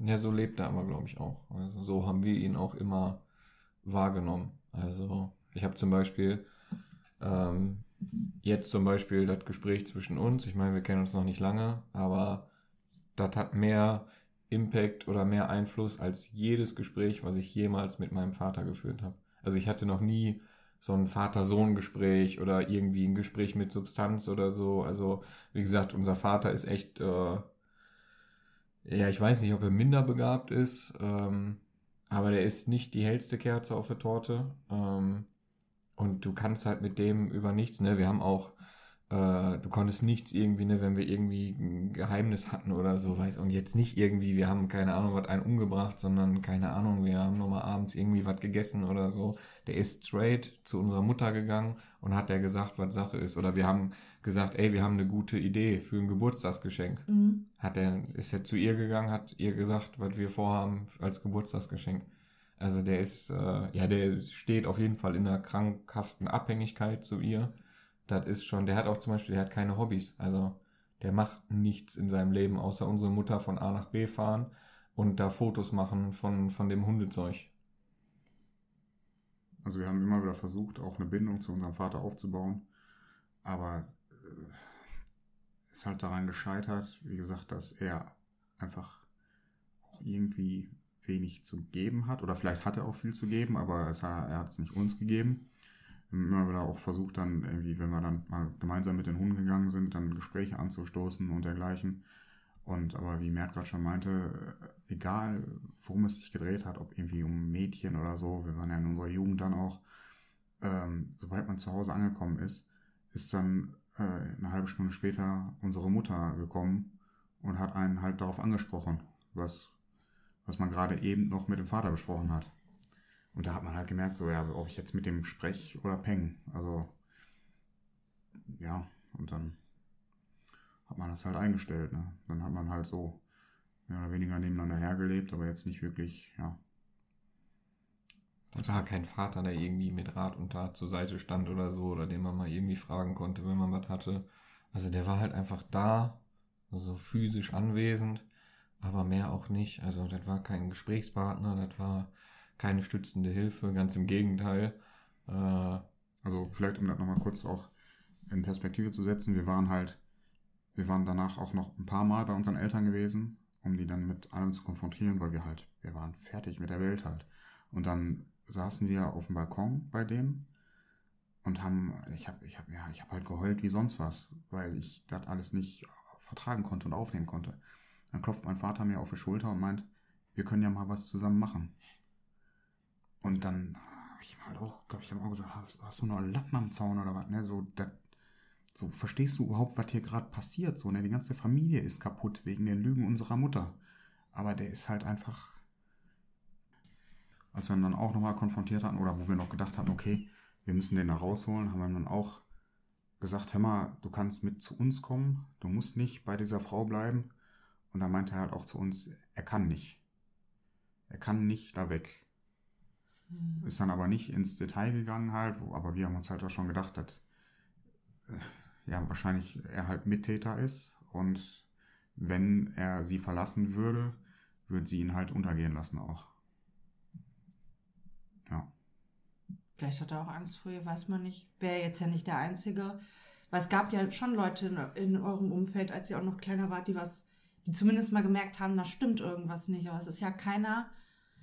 Ja, aber der hat ja auch, also die haben ja beide für ihre Lügen alles aufgegeben, ne? Also der hatte auch liebende Eltern, ne? Weil die, die haben wir ja auch äh, noch kennengelernt äh, als Oma und Opa.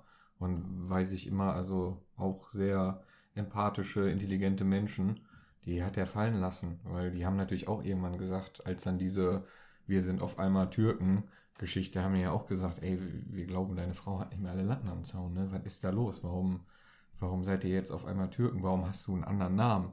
Ne? Und dann wurde der Kontakt abgebrochen. Dann wurde der Kontakt zu den Geschwistern unserer Mutter abgebrochen und zu der Mutter. Also die haben jeden fallen lassen und letztendlich halt auch uns. Ne? Also nachdem auch uns aufgefallen ist, dass die Geschichte nicht stimmt und wir die damit konfrontiert haben, wurden wir quasi auch abgesägt. Also Ihr habt eure Eltern angezeigt. Nur ihr beide oder der Jüngste auch, der Cem mit? Nur wir beide.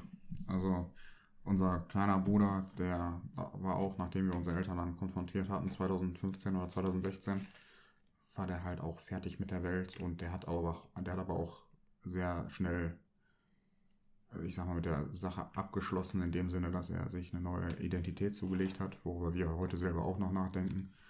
Und äh, er wollte eigentlich danach im Prinzip mit der ganzen Sache nichts mehr zu tun haben und das einfach nur vergessen.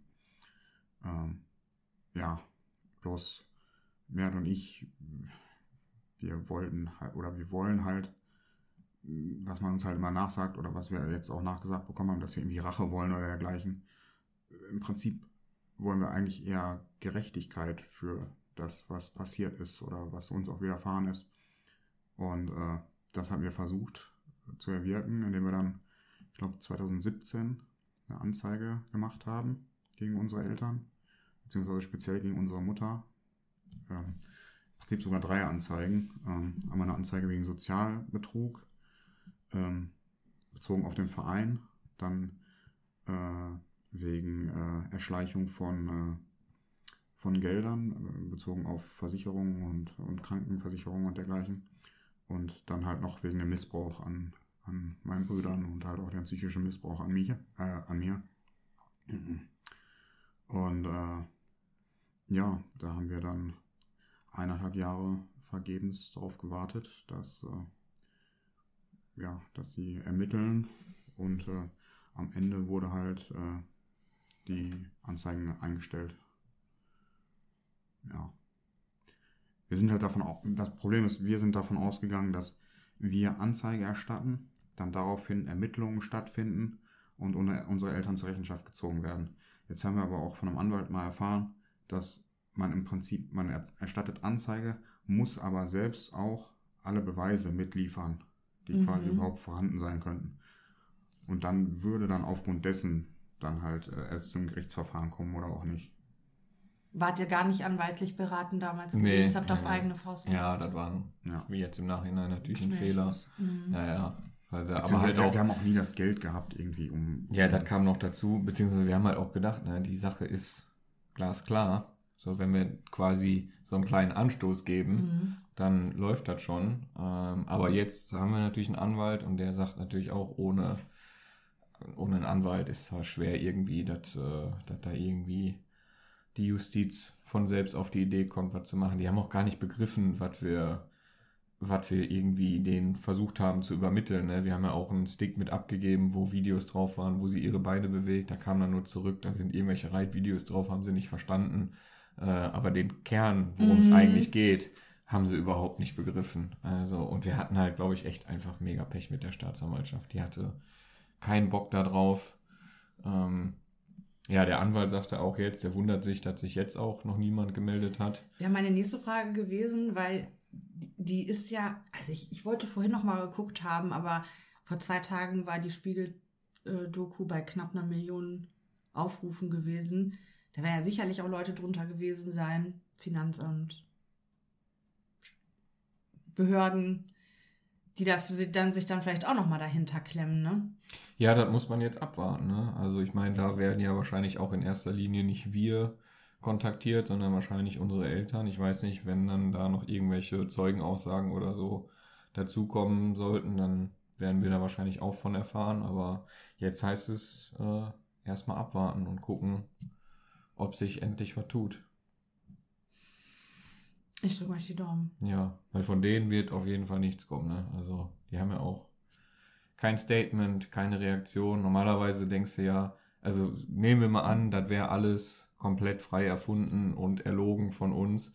Dann müsstest du ja eigentlich als Beschuldigter sagen, ey, ne, hier so und so sieht's eigentlich aus, das stimmt alles nicht und nicht anfangen, Kommentare zu löschen. Ne, die Kommentarfunktion bei denen ist äh, jetzt komplett eingestellt. Äh, die versuchen Google-Rezensionen zu löschen, die schreiben ja auch so wie dir, es würde eine Unterlassungserklärung bestehen, obwohl überhaupt gar keine besteht. So anstatt jetzt mal irgendwie, Und, ne, also sie würden dann auch rechtliche Schritte ja, ja, das ist immer ihr, gegen ja, ja, wen auch immer einleiten. Die Mail haben ja nur mehrere Leute bekommen. Aber Ja, das ist immer diese, das ist der letzte Versuch nochmal irgendwie. Und in der Vergangenheit hat es halt auch eigentlich immer geklappt, ne? Also die Leute haben sich einschüchtern lassen, haben dann immer, wenn gesagt wurde, irgendwie, natürlich, wenn du irgendwie keinen Plan hast oder so, dann denkst du dir, oh, wenn du irgendwie vom Anwalt hörst, ne? Und selbst du hast ja auch gesagt, ah, ist das irgendwie alles sicher oder so, weil man natürlich keinen Bock hat, ne, da Ja. irgendwas, irgendwas zu bekommen, aber so funktioniert das halt, ne, dann schickst du eine Mail raus, sagst, es besteht eine Unterlassungserklärung und voll viele sagen dann, ja gut, ne, dann äh, machen wir es natürlich nicht, ne. Ja. Ja, gut, warten wir es ab. Also, Ja. Im Notfall mache ich so wie du. Einfach nix. Ja, das ist, ein, das ist das Beste, was du machen kannst. Es kann dann halt auch, ne, wir haben ja auch immer gehofft, dass das irgendwie mal vor Gericht geht, aber die wissen halt auch selber, dass die vor Gericht können die nichts machen, also was was soll da kommen von denen, ne? Habt ihr noch was auf dem Herzen? Das war sehr nett bei dir. Dankeschön, das schneide ich nicht. Liebe dich, Errol. Jetzt kann ich sagen. ey. Nein, Ich glaube, das wussten die Leute auch. Ja, mega äh, großen Dank für die Einladung. Es Gerne, war ein sehr angenehmes Gespräch. Ging jetzt doch äh, irgendwie gut rum die Zeit. Hattest du Angst, dass es.